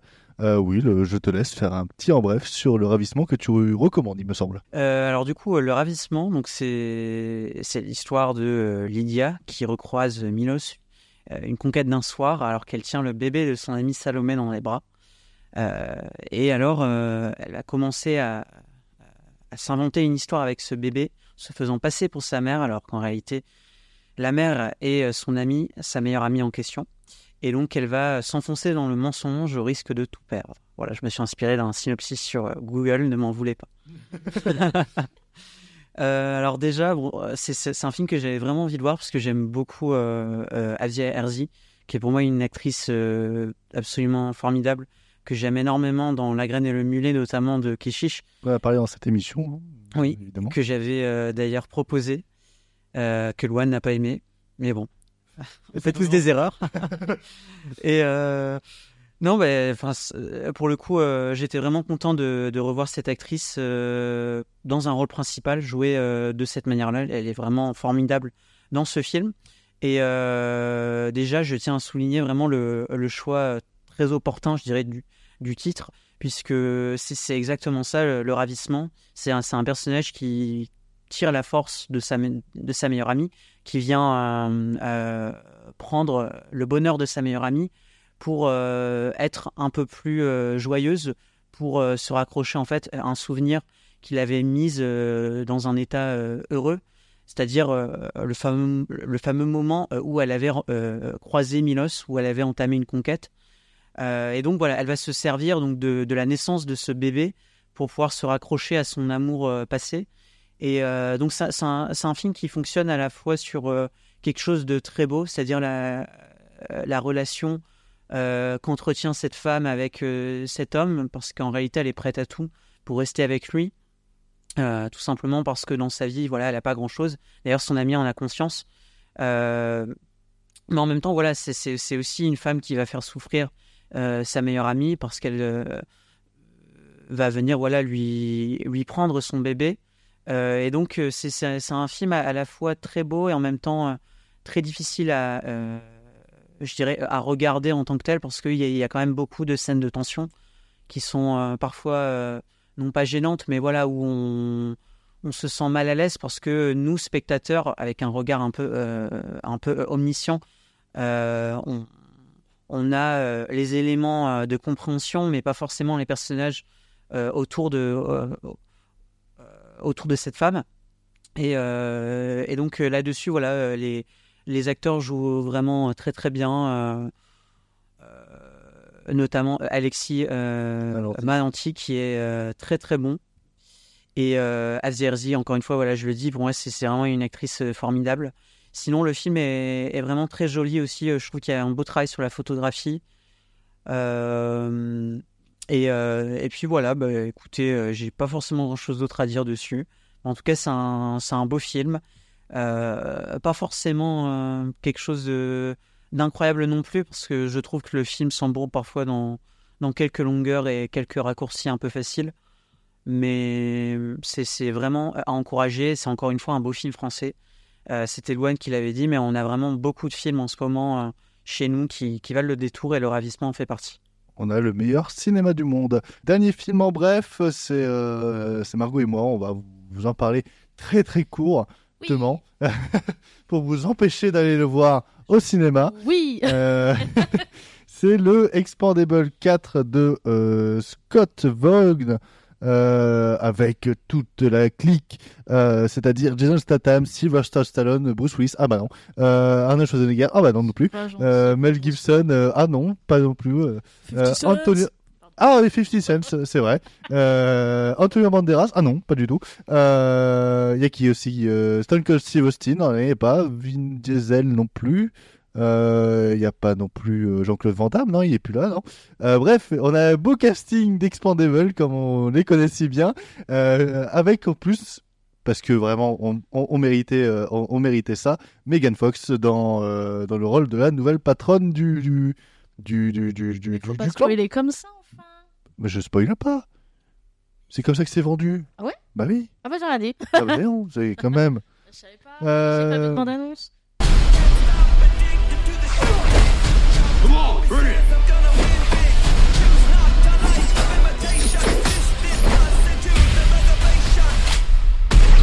Now that's what I'm talking about.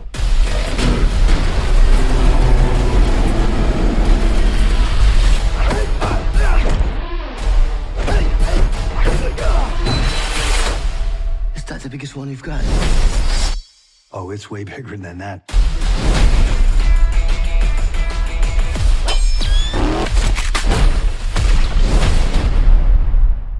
Euh, de ce fait, euh, eh ben en fait, il y a une bombe quel- quelque part et ils doivent venir euh, la récupérer parce que sinon ça va faire gros, gros boum boum. Margot, t'en as pensé quoi toi d'Expandable 4 Euh, alors, j'ai l'affiche qui est punaisée derrière mon bureau. Et pas dans le, il y a, a pas de punaise de lit. Vous pouvez aller au cinéma tranquillement. C'est juste l'affiche qui est punaisée. Elle est punaisée. Elle ne restera pas très longtemps. Mais l'affiche, elle est jolie. C'est déjà pas mal parce que. Elle est contrairement- jolie l'affiche. elle est jolie l'affiche. Non, elle est pas jolie l'affiche. On dirait qu'il y a vraiment des- la tête des acteurs qui a été collée dans des corps qui sont pas. J'aime bien les jeux de couleurs. Les... C'est moi? Oui, bah, bah, Les jeux de couleurs sont sympathiques. Et de toute manière, l'affiche est quand même toujours plus jolie que le film. et ça, c'est déjà très compliqué quand tu vois la gueule de l'affiche de base. Parce que. euh, après, j'y allais en attendant rien du tout. hein, parce que à un moment donné, il n'y a rien qui donnait envie. Si, j'y vais pour Jason Statham. Mais ça, c'est un autre, euh, c'est un autre débat. Comment ça, j'ai bien aimé un autre rétro?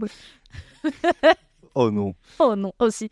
Non, mais euh, non, non, pour faire très bref, euh, il y a très peu de choses qui va dans ce film, à commencer par le scénario qui n'est pas très présent.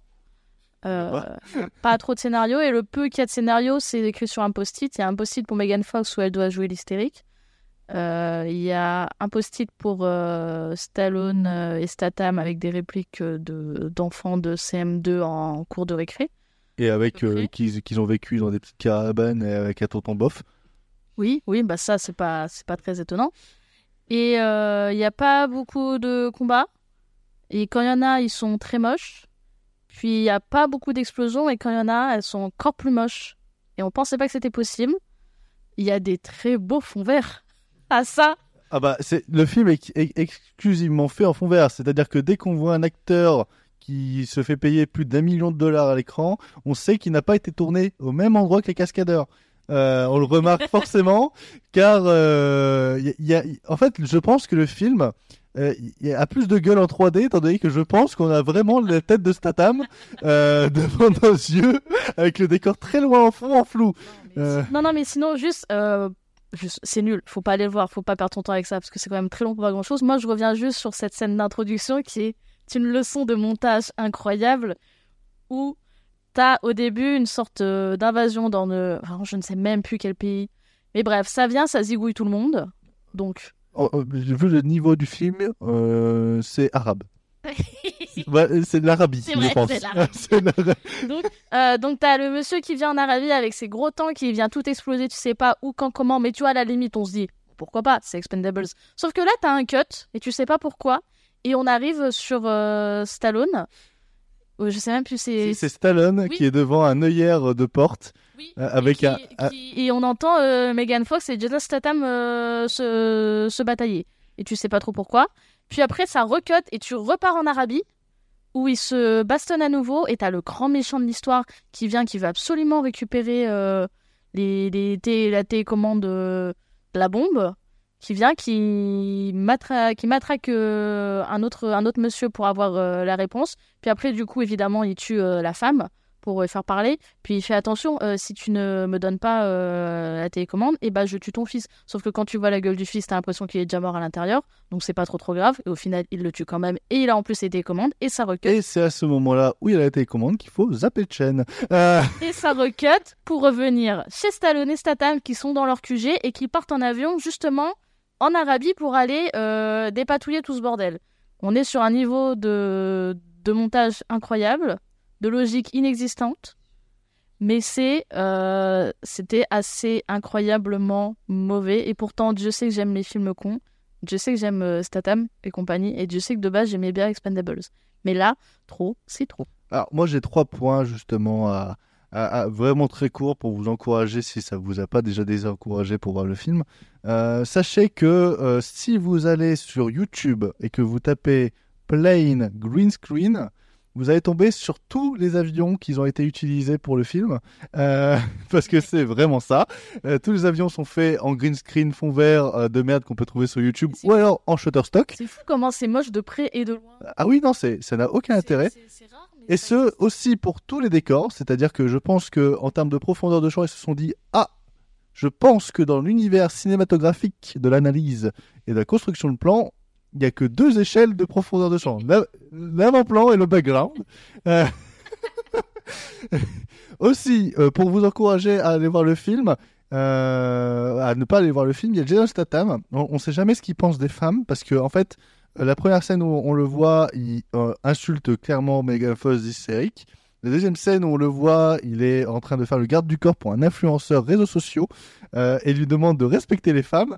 Et la troisième scène où on le voit, il est en train de se battre avec Megan Fox dans une scène chorégraphiée de violence conjugale.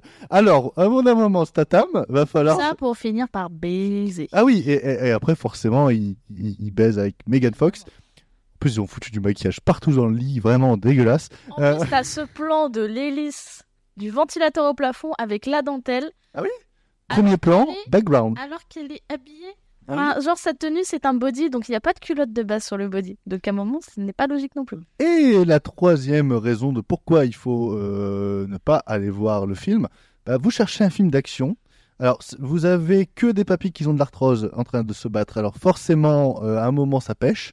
Euh, surtout qu'il y a un des deux papis, désolé du spoil, il meurt au bout de 30 minutes.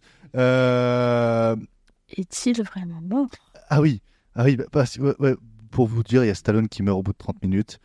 Et on fait, Je pense que c'est même pas 30 minutes. non, c'est au bout de C'est 20 vraiment 25 15. minutes. 25 minutes. Il meurt au bout de 25 minutes, Stallone, dans un accident d'avion euh, absolument incroyable visuellement. Je pense que euh, des, des films comme The Creator, qui ont coûté 20 millions moins cher, peuvent aller se rhabiller tellement c'est. Là, c'était magnifique. Euh, et, et- évidemment, comme Stallone ne meurt jamais dans les films, parce que franchement, c'est c'est difficile à croire. Franchement, bah, il revient à la fin, et il sauve tout le monde en hélicoptère. voilà, c'est- le traitement de Stallone dans le film. Et à côté, on aurait pu se dire, ah bah tiens, on peut avoir des bonnes scènes d'action parce que dedans, il y a quand même Tony Jaa, hashtag euh, et euh, Iko Uwai euh, de The Red. Et en fait, euh, ils servent à rien. non. En fait, je pense que Iko Uwai, il fait son enchaînement de points et un kick. Et Tony Ninja, bah, il fait euh, le ninja avec un petit foulard dans les yeux euh, pendant, pendant 5 minutes. Et après, il fait Oh, bah, je retourne dans mon bateau, hein, euh, je repars. voilà. Donc, euh, Expandable 4, euh, et bah, c'est c'est un peu comme la carrière de ses acteurs principaux. Faut arrêter là. Mais c'est de la merde Passons au dernier film de cette émission. Parlons de la séance cinéma de, cette émission d'octobre. C'est euh, le euh, symbole de euh, Hitoshi Matsumoto.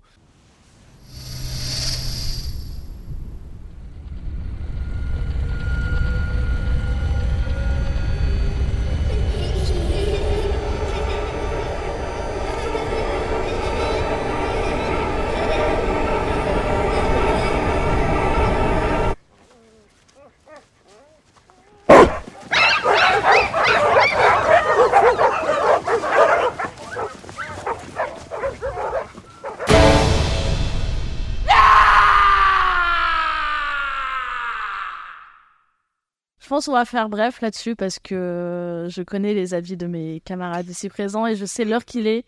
Je sais à quel point tout le monde est fatigué. Il commence à être tard. Je vais faire une révélation très simple. De base, j'avais mis ce, ce film en pensant qu'il serait pas pioché euh, forcément. Il y a plein d'autres papiers dedans, il sera pas pioché, donc c'est pas grave, c'était une blague. Mais euh, il a été pioché. C'est passé la même chose pour Make to My Love, je te rappelle. Donc ça Oui, commence c'est à vrai, devenir un running gag euh, de l'émission en fait. dû J'aurais dû me douter. Non, mais après, euh, moi, j'ai pour faire très bref, on va essayer de. J'ai même pas résumé l'histoire. Je, je peux le lire. hein. Et bah, vas-y, résume. C'est c'est l'histoire d'un japonais qui se réveille un beau jour seul dans une pièce immaculée de blanc, euh, sans fenêtre ni porte, lorsqu'il appuie euh, sur une protubérance en forme de pénis fixée sur, euh, sur un mur. Euh, une brosse à dents rose apparaît comme euh, sortie de nulle part et enclenche une série d'événements vraiment étranges.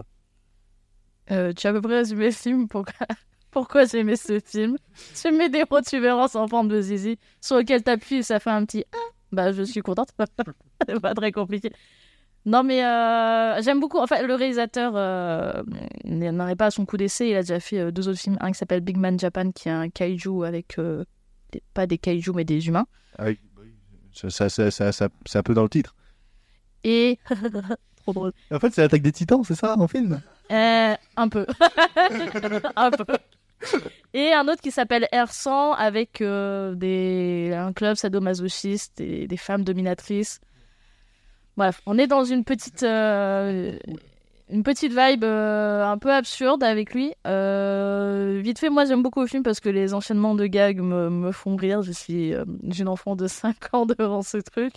Et le fait que tu sais jamais trop à quoi t'attendre, en plus de, je trouve certains gags très drôles. hein, je, je vais pas m'excuser, mais voilà, la répétition du truc fait que ça fonctionne au bout d'un moment sur moi. Je me demande si c'est peut-être pas à l'usure en fait que le film m'a eu. C'est peut-être très probable. Mais à part ça, euh, il y a toute une, une thématique de, de l'humain euh, et un peu, un peu aussi christique de euh, quelqu'un qui, euh, plus haut que nous, pourrait euh, enclencher des événements juste en appuyant sur un bouton. Après, je sais pas pourquoi il a pas voulu faire un bouton, mais faire un pénis à la place, c'est à- c'est c'est son choix. Mais euh, voilà, c'est c'est c'est- en vrai c'est drôle, c'est juste ça. Moi, je trouvais ça juste marrant comme film. Ça dure une heure et demie. T'as des gags marrants, t'en as qui fonctionnent un peu moins bien. Entre deux, t'as un catcheur qui s'appelle Escargoman. Tu sais pas trop pourquoi il est là au début. Puis après, tu sais pourquoi à la fin, parce qu'il fait partie d'un grand plan euh, prévu par Dieu pour qu'il puisse gagner son, son combat final, parce que de base, il est un peu nul.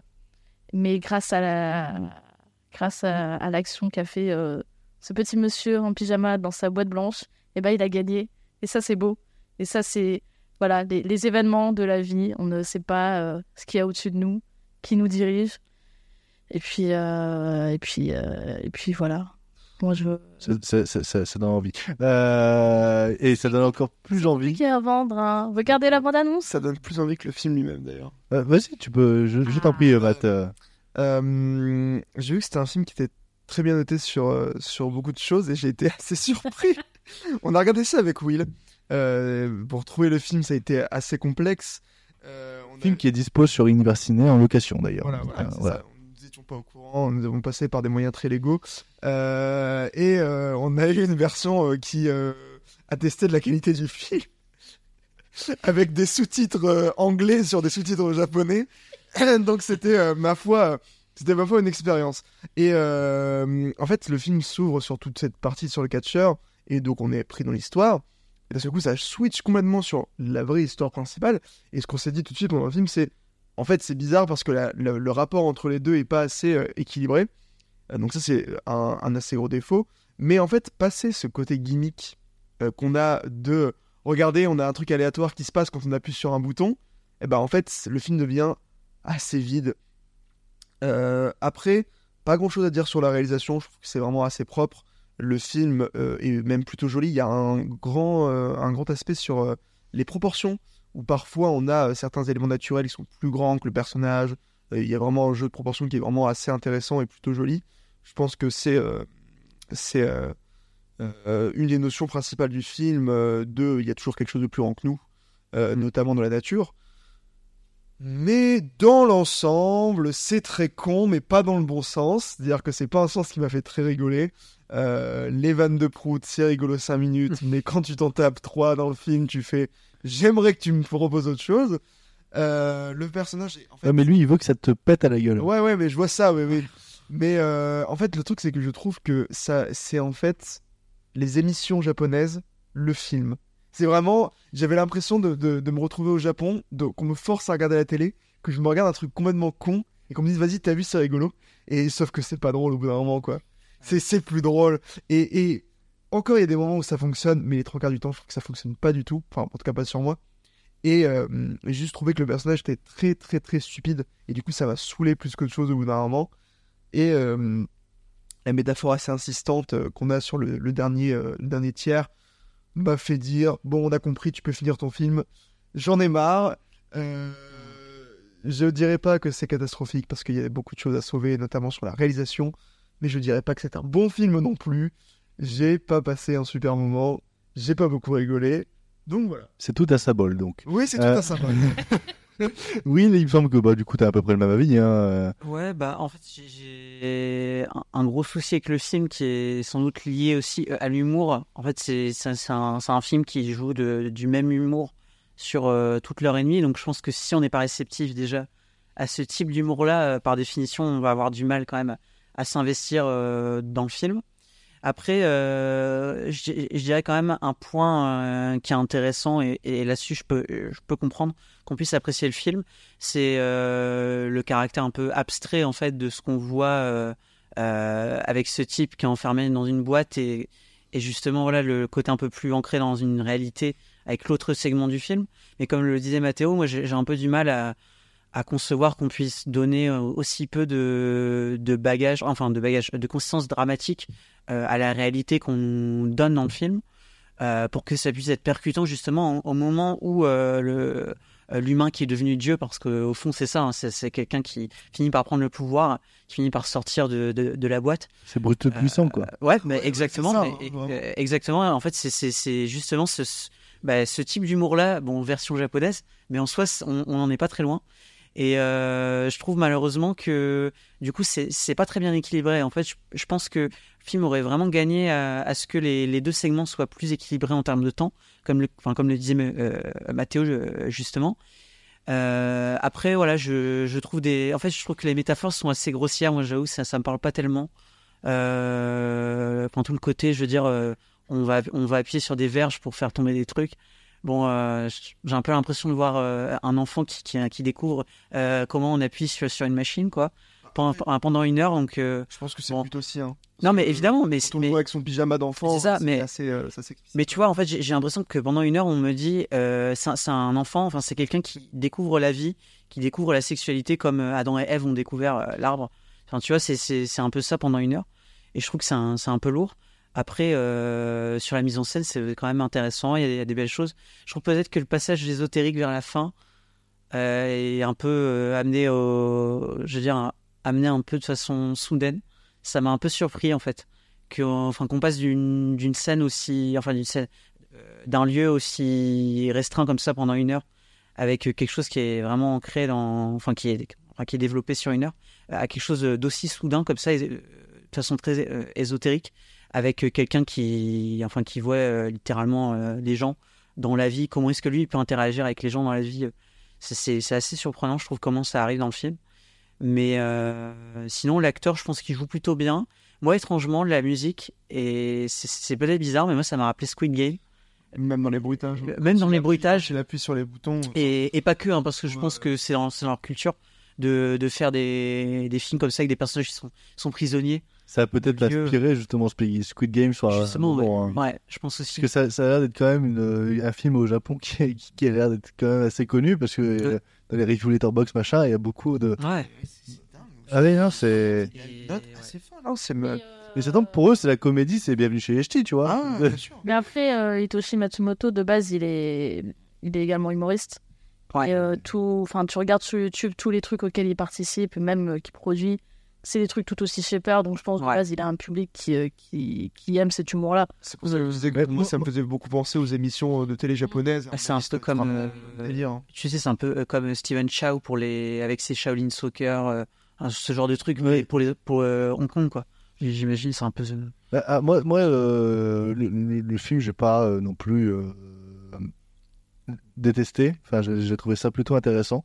Euh, moi, c'est un humour. Enfin, si vous écoutez l'émission depuis longtemps, c'est un humour que l'épée, les proutes, les zizi et les jeux de mots à la con, j'adore.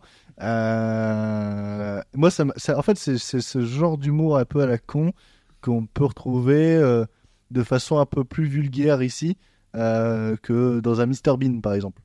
Il y, a, vraiment ce côté, le mec naïf qui qui sait pas trop ce qui se passe, qui, qui, est dans, un endroit qu'il connaît pas trop et qui va prendre le homard par les deux pinces et les croquer dedans, tu vois. Là, il y a ce côté un peu, un peu bené par moment. Euh, à, côté, on a aussi un humour assez bof qu'on pouvait retrouver euh, chez des mecs comme Laurent Gérard ou, chez. euh, ou, ou surtout chez Sébastien Patoche ou, Patrick Sébastien avec moi, je par exemple il y a deux vannes de paix qui s'enchaînent en en, en 10 minutes le premier marche super bien alors que c'est juste un paix futile qui arrive dans un moment où, où c'est de moins et le deuxième enfin c'est vraiment une énorme part de fesses qui, a- qui va euh, J'ai soufflé si fort. en fait le truc c'est que fort. On voit venir, on voit, on voit vraiment. Ouais. Le premier, en fait, il marche bien parce qu'il est vraiment très euh, axé sur la surprise. Et le deuxième, enfin, on le sent venir jusqu'au loin. Et c'est ce qui me dérange, en fait, avec le film. C'est-à-dire que le concept même, moi, je suis hyper friand. Enfin, il y a, il y a- il y a ce, truc de la sauce soja qui, moi, me, qui, qui- qui peut me faire beaucoup rire. Il y a ce, ce, ce- ce son qu'on entend des killers qui appuient sur une bite. Enfin, ça me- ça- c'est également une récurrence qui peut me faire beaucoup rire. Mais après, il y a ce, côté un peu euh, toujours la même chose et on sent venir en fait les gags. Ça y est, je sais à quoi ça me fait penser. Vas-y, dis-moi. En fait, ça me fait un peu penser à l'humour euh, de, de, de Kevin Smith. Sais pas si tu vois. Oui, oui, oui, Tu sais- exactement. Tu sais, tu sais, euh, typiquement euh, des films comme euh, Dogma, ce, ce genre de, de Ma- film. là. Moi, j'ai même pas le truc. J'ai le truc avec les, euh, les saucisses nazies, euh, avec la fille de Lily Rose, enfin Lily Rose Depp justement. Euh, je sais plus comment ça s'appelle, mais où ils font du hockey avec des saucisses nazies. Vraiment, pour moi, c'est vrai, c'est vrai. C'est du mais à la japonaise.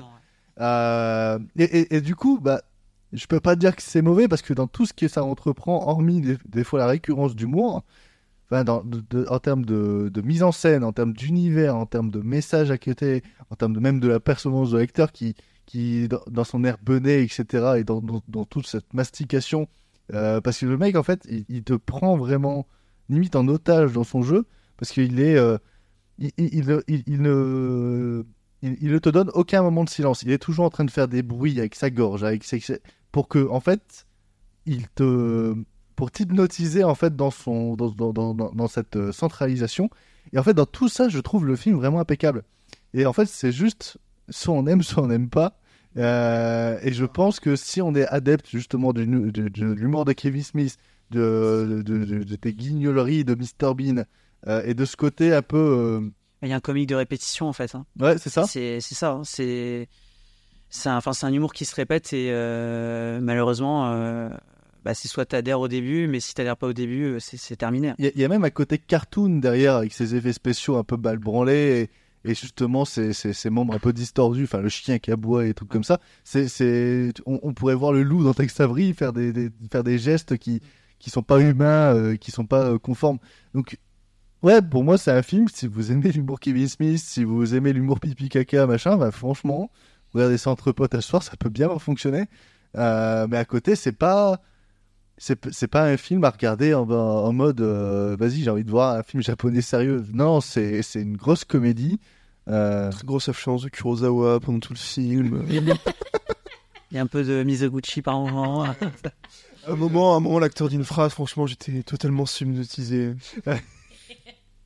non mais voilà c'est c'est c'est regardez ça entre potes pour vous marrer ça peut ça peut bien fonctionner mais je pense que là-bas en fait c'est la comédie populaire du moment quand c'est sorti Euh, ici c'est euh, c'est une étrangeté euh, tout comme De toute façon, il est connu pour, il est connu pour faire de l'humour comme ça, donc je pense que oui t'adhères une fois, tu adhères, tu adhères aux autres fois. Moi, je reprends juste vite fait sur la récurrence, enfin le fait que c'est assez épuisant parce qu'on revient sur les mêmes gags à chaque fois. Mais moi, ça me gêne pas tant que ça parce qu'au final, les, les gags servent à chaque fois parce que au final, le, le running gag du truc, c'est il appuie sur une bite et t'as un objet qui sort. Très bizarre du coup. en contexte, c'est très bizarre, tu vois. c'est vrai, c'est l'inventé. C'est bizarre. Non mais et moi, ça m'aurait plus embêté que ce soit juste un truc en mode random où il appuie, où là, et t'as plein d'objets qui sont là. Sauf qu'au final, tu te rends compte qu'à chaque fois qu'il fait ça, que t'as une action et que t'as un truc derrière, et ben il l'utilise. Le truc des sushis, tu l'as la première fois, tu te marres, et en fait, il le réutilise derrière parce que il doit absolument sortir et rester appuyé sur un bouton pour pouvoir aller jusqu'à la porte. Pareil euh, avec euh, la corde, pareil avec un moment donné quand il appuie et que tu vois un homme passer, courir, juste courir, et il traverse juste la pièce, et tu te dis putain, ça sert à rien. Et deux minutes et cinq minutes après, tu vois qu'en fait, euh, derrière lui, il a tatoué le, code qu'il faut pour le cadenas de la porte qui ouvre derrière. Donc je trouve qu'il y a un truc hyper malicieux finalement, où c'est finalement un, sorte- tu vois, c'est cube, mais sans le truc euh, angoissant de tu vas mourir à la fin. Quoique Ou là, c'est- tu peux un peu mourir. ou c'est le vrai film escape game ou alors c'est un meilleur truc que Lost euh, que Prison non Wow, euh, ou alors c'est un meilleur truc que Prison Break Wow, wow, wow que Prison Break excusez-moi Non, mais je, je reviens là-dessus, mais je suis vraiment complètement d'accord avec toi. C'est un truc que j'avais beaucoup aimé dans le film. C'est que les trois quarts du temps, tous les objets qu'il euh, qu'il a servent à quelque chose. Et ça, c'est super cool là-dessus. Mais euh, le truc, c'est que oui, peut-être que je dis au bout d'un moment, euh, oh là là, euh, c'est amusant. euh, mais au bout d'un moment, on s'en lasse. Mais en même temps, j'aurais aimé en avoir plus des comme ça. J'aurais aimé avoir des trucs, des situations vraiment encore plus burlesques qui se passent, quoi. Après, moi, je me demande, tu vois, même si j'aime bien la, la- la deuxième histoire qui est en parallèle avec le catcheur, que je trouve très drôle, à la limite, tu m'aurais fait juste le film sur lui enfermé dans cette putain de boîte qui essaye de sortir par tous les moyens en appuyant sur tous les zizi qu'il y a sur les, sur, tout- sur les quatre murs. Ça m'aurait tout aussi plu. Ah oui, mais je suis d'accord avec toi, franchement. En fait, c'est le, c'est même le meilleur aspect, c'est bah, cet aspect en fait un peu euh, bah, très aléatoire. hein, c'est l'aspect casino, c'est qu'est-ce qu'il va y avoir, qu'est-ce qu'il va y avoir euh, euh, après, euh, qu'est-ce qu'on va tomber, euh, c'est quoi l'objet con, c'est quoi le, le truc. Donc en fait, là-dessus, franchement, je peux pas dire le contraire. C'est divertissant quand on veut savoir ce qu'il va y avoir derrière. Quand au bout d'un moment, on n'est plus du tout impliqué parce qu'on sait où est-ce que ça va aller. Bon, Oui, mais euh, par exemple, j'aime bien le fait que ça se répète et qu'il y a une constante, c'est-à-dire que c'est pas, euh, ils oublient pas au bout d'un moment que tel bouton fait ça. Il y a un moment, je pense, euh, je me, je me rappelle plus vraiment la situation, mais où euh, il balance un truc et pouf, il y a de la sauce soja qui sort et t'es en mode ah oui, je me rappelle, c'est parce que donc en fait tu te dis ok, pas con, mais le truc c'est que le comique de répétition, je trouve que c'est très bien employé quand ça se, quand ça se renvoie la balle. En fait, c'est pas quand on l'utilise juste simplement en disant euh, t'as vu, j'ai fait une blague sur ça, euh, bah, j'ai repris la blague après. Non, non, c'est vraiment quand ça se, quand ça fait, ça fait du, du ping-pong, euh, ne serait-ce que verbal par exemple. Euh, ça, je trouve ça très fort. Et là, le film le réutilise trop. Trop et trop peu en même temps. C'est-à-dire que trop dans les mauvaises manières, je trouve. C'est-à-dire que ça le répète trop dans le sens où des fois t'as la même vanne, juste la même vanne sans rien derrière. C'est burlesque. Et en même temps, trop peu, parce que comme je dis, le truc de la sauce soja qui se répète, tu te dis Ah oui, putain, marrant Voilà. Le problème, c'est que chaque gag, à chaque fois, ça mène toujours à l'échec du personnage et à rien Oui, d'autre. voilà, c'est ça. Donc, une fois que tu as de- compris que ça menait à son échec, ça revient, ça, ça peut devenir lassant. quoi. Eh ben écoutez, c'est euh, symbole de, de, de, de- de Hitoshi Matsumoto, disponible en location euh, sur euh, Universiné. Il me semble que c'est que là où vous pouvez le, le trouver. Donc si jamais ça vous intéresse, euh, eh ben n'hésitez pas à le regarder. Et après, n'hésitez pas à vous dire si vous êtes plus Team Margot ou Team, euh, ou team euh, Matt et, et- et Will. Euh, en tout cas, c'est une petite rareté à, découvrir pour se faire son propre avis. Avant de nous quitter, on va passer à la célèbre boîte à personnes. Euh, Il y a les tickets, les petits papiers qui ont été mis par les chroniqueurs depuis euh, l'instauration de la boîte à personnes, c'est-à-dire en juin ou juillet, je sais plus, euh, qui sont dedans. Donc il y a beaucoup de films. Euh, quelle sera la séance cinéma du mois de novembre? Est-ce qu'on va tomber sur un film comme Symbole ou est-ce qu'on va tomber sur un film comme Make to My Love? En tout cas, les deux ne m'arrangent pas. Hop, je pioche le petit paplard et je tombe. Oh mon dieu de merde. Ah. Je ne sais pas qui a écrit ça, Allez, mais je sens le troll à planer. allez, J'ai impossible de deviner. vas-y. Le film. c'est Louis, ça. Oh mon dieu de merde. Euh, je- vous vous n'imaginez pas quel nom je suis en train de prononcer. Je pense que personne va vouloir participer. Vas-y, vas-y, Personne. vas-y, vas-y. Le film à traiter pour la séance cinéma de novembre sera un film de Paul W.S. Anderson, Resident Evil, le chapitre final. Je sais qui Mais ça veut dire qu'il faut tous les voir du coup Si tu veux vraiment traiter le truc en Je l'angoisse. sais qui c'est. Ah, ça Et sent. sache que quand tu nous auras écoutés, je me souviens le moment où tu as mis ce papier et j'ai rigolé très fort. C'est qui qui l'a mis J'ai besoin, de- Qui? j'ai besoin de savoir du coup. C'est Gabin. Oh bordel de merde. Voilà, ce qui arrive quand on invite les gens chez nous, ils mettent des papiers dans les pots. Et ben Gabin devra nous faire un audio pour nous dire pourquoi il a sélectionné. Euh... Oh bah pour le troll, hein. Bordel. Bon, euh, et ben écoutez, c'est sur cette euh, note positive où c'est les séances cinéma se sont transformées en séances ciné-merde. euh, où on va devoir euh, se, se dire au revoir. Merci Will d'avoir participé. euh, Ah, merci à toi. Toujours un plaisir euh, en bonne compagnie. on se revoit pour la prochaine, hein, j'espère. Bah ouais. hein. Il est dégoûté. À côté, il y aura Donna Bouffant et tout ça, donc ça risque d'être assez intéressant quand même. Euh, merci Matt euh, d'être revenu et à la prochaine, je l'espère. Bah, avec grand grand plaisir pour avoir une ambiance pareille. Moi, ça me fait euh, vraiment plaisir de parler entre potes de ciné. Enfin, entre potes, il y en a un ou deux. Oh, oh. Bref. On vous laissera deviner. Et bah, au plaisir. euh, De toute façon, c'est pour ça que l'émission a été euh, créée. Et merci Margot de nous avoir rejoint à mi-parcours. Avec grand plaisir. Très hâte de revenir euh, pour parler de Resident Evil. Retrouvez Margot dans Documentons, son nouveau podcast pour parler de, documentaires. Euh, L'épisode 1 est déjà sorti et ça parle de Je vous salue salope. Et l'ayant écouté en avant-première, je peux vous dire que c'était absolument très enrichissant et que c'était euh, excellent et que ça fait du bien de voir ça dans le paysage audio. et pas visuel français. Et sinon, nous, on se retrouve bientôt pour, euh, pour de nouveaux épisodes et pour de nouveaux, euh, pour de nouveaux films et aller surtout au cinéma. C'était Louane, c'était toute la bande. Est-ce que je vous appelle comme ça, la bande? La bande des gangsters. La bande des gangsters. Euh, salut à tous, bisous. Bisous. Bisous. Dommage que vous nous quittiez. Alors que ça commençait à devenir passionnant. Oui.